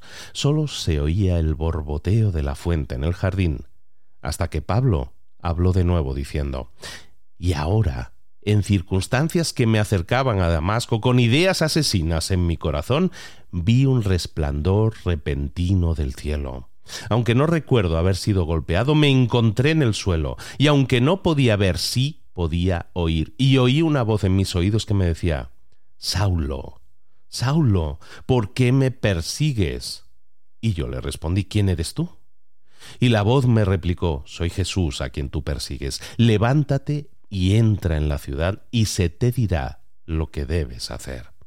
Después de una pausa, Pablo prosiguió me puse de pie y fui conducido de la mano por mis compañeros a la ciudad de Damasco, y allí no pude comer ni beber durante tres días mientras permanecí en la casa de un seguidor del crucificado. Luego fui visitado por otro, llamado Ananías, que me dijo que en una visión se le había dicho que me visitara.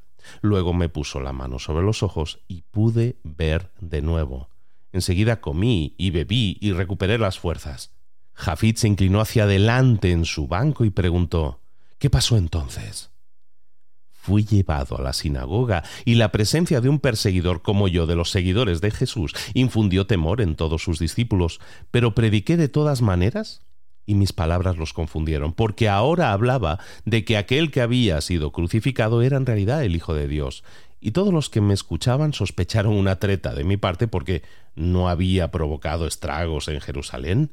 No los pude convencer del cambio que se había operado en mi corazón, y muchos conspiraron amenazándome de muerte, de manera que escapé por sobre las murallas y regresé a Jerusalén. Pablo guardó silencio por un instante y luego prosiguió. En Jerusalén se repitió lo que había acontecido en Damasco. Ninguno de los discípulos de Jesús se acercaba siquiera a mí, aunque se había recibido noticia de mi predicación en Damasco. No obstante, continué predicando en el nombre de Jesús pero sin resultados.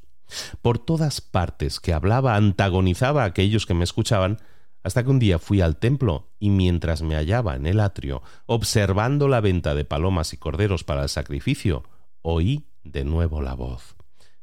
¿Y esta vez qué le dijo? preguntó Erasmo antes de darse cuenta de lo que decía. Jafid sonrió a su viejo amigo y le hizo señas a Pablo eh, para que continuara.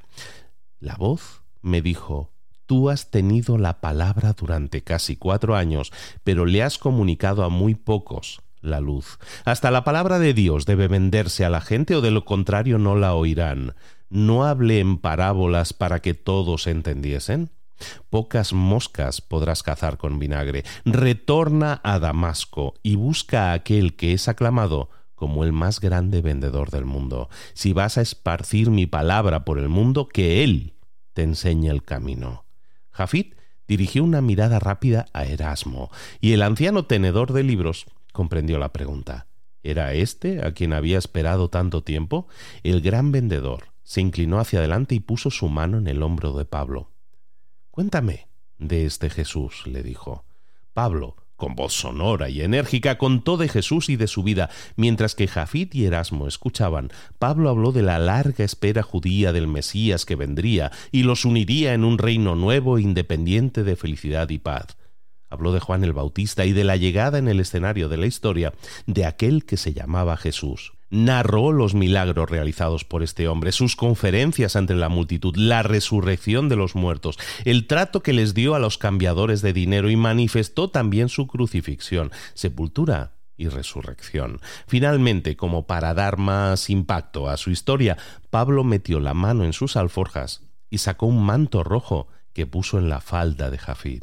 Señor, tiene consigo todos los bienes terrenales que dejó este Jesús todo lo que tenía lo compartió con el mundo, hasta su vida. Y al pie de la cruz los soldados romanos echaron suertes sobre este manto. Lo recobré después de muchas diligencias y búsquedas cuando estuve por última vez en Jerusalén. Jafid se puso pálido y le temblaron las manos al dar vuelta al manto manchado de sangre. Erasmo, alarmado por el aspecto de su señor, se acercó al anciano. Jafid continuaba dándole vueltas al manto hasta que halló una pequeña estrella cosida en la vestidura, la marca de Tola, cuyo gremio hacía los mantos vendidos por Patros. Junto a la estrella había un círculo cosido dentro de un cuadrado, la marca de Patros. Y mientras Pablo y Erasmo observaban, el anciano levantó el manto y lo frotó tiernamente contra sus mejillas. Jafid sacudió la cabeza. Imposible. Miles de mantos habían sido hechos por Tola y vendidos por Patros en los años en que comerciaba a lo largo de las rutas de las caravanas. Apretando aún el manto y hablando en un ronco susurro, Jafid dijo Dime lo que se sabe del nacimiento de este Jesús. Pablo le dijo eh, Dejó nuestro mundo con muy poco, había entrado a él con menos, nació en una cueva en Belén durante la época del censo de Tiberio. La sonrisa de Jafid parecía casi infantil para los dos hombres al observar con asombro porque las lágrimas comenzaron a correr por las arrugadas mejillas del anciano. Se las enjugó con la mano y preguntó ¿Y, no salió también la estrella más brillante que el hombre ha presenciado jamás y que alumbró encima del lugar del nacimiento de este bebé? Pablo abrió la boca, pero no pudo decir nada ni era necesario. Jafid levantó los brazos y abrazó a Pablo, y esta vez ambos lloraron mezclando sus lágrimas. Finalmente el anciano se puso de pie y llamó a Erasmo. Fiel amigo, ve a la torre y vuelve con el cofre. Por fin hemos encontrado a nuestro vendedor. Y así termina El vendedor más grande del mundo. Espero que te haya gustado, te he vuelto a acompañar en esta aventura que es estas fábulas que, que, buscan motivarte, que buscan hacerte crecer en lo personal y en lo profesional, como lo lleva siendo durante unos cuantos años ya esta, esta nuestra aventura conjunta que es Libros para Emprendedores. Muchísimas gracias por estar ahí. Estamos completando con este episodio la temporada 6. Seis años completos dándote, espero, muchas oportunidades, contenidos, ideas, estrategias, tácticas, cositas al final que te sumen y que te hagan crecer en lo personal y en lo profesional. En este libro de hoy vienen varias de esas lecciones que yo siempre te repito, como esa que siempre te digo de que hay que pasar a la acción. Espero que así lo hagas. Espero que este 2022 sea tu año de acción masiva para generar resultados y crecimiento también masivo. Y espero no solo ser testigo de ello, sino si es posible, también acompañarte en el camino como lo llevo haciendo ya desde hace un tiempo. Muchísimas gracias por seguir estando ahí. Nos vemos en la temporada 7. No hay 7 malo el 7 es el número de la suerte y es la temporada 7 la que empezaremos en el próximo episodio. Empezamos en enero, en la primera semanita de enero. No te lo pierdas porque espero que hagamos cosas juntos que a través de la acción, a través del pasar a la acción, generen esos resultados que tanto te mereces, que tanto buscas, que te van a dar la estabilidad y la claridad y el enfoque que necesitas muchas veces para conseguir esos resultados. Ojalá y así sea. Muchísimas gracias de corazón por haber seguido estando ahí y recuerda, esto sigue, esto continúa de momento, tengo toda la energía, de hecho tengo más energía que, que en otros años. Estoy muy ilusionado con lo que viene y espero que tú también lo estés. Un abrazo muy, muy grande y un feliz año nuevo. Saludos a todos. ¿Eres un coach, consultor, emprendedor digital o un profesional independiente apasionado por tu área? Te presento mi nuevo máster de marca personal, un viaje transformador de seis meses diseñado para ti y que lleva ya más de 10 ediciones ayudando a cientos de profesionales como tú a destacar, a sobresalir, a convertirse en referentes. En el máster aprenderás a construir y escalar tu marca personal, convirtiéndote en una voz líder en tu sector, mientras construyes es además un negocio sólido y rentable alrededor de tu marca, como Celia, que pudo dejar su trabajo a tiempo completo para dedicarse a su pasión, las finanzas, y ahora lidera una escuela con miles de alumnos a los que ayuda a transformar sus finanzas y factura además seis y siete cifras y tiene millones de seguidores, o como Alex, que ha creado un negocio desde cero alrededor de su marca personal y su mensaje con el que ayuda a cientos de empresarios y factura eh, siete cifras al año, o como Paloma, que soñaba con viajar viajar por el mundo y que ahora vive como nómada digital con cientos de miles de seguidores y más de 17.000 alumnos. Gracias al máster, su sueño pasó de ser una idea a una realidad rentable y reconocida. Este es el momento de que tú también dejes tu huella, de influir y de vivir por fin de tu pasión. Visita librosparaemprendedores.net barra marca y descubre muchas más historias de éxito de gente que confió en nuestro método. En junio comenzamos además la nueva generación y añadimos más novedades, más servicios y más soporte que nunca. Únete a la élite de profesionales que ya están cambiando sus vidas. ¿Estás listo? ¿Estás lista para desarrollar tu marca personal y ser nuestra próxima historia de éxito? Pues visita librosparaemprendedores.net barra marca y comencemos.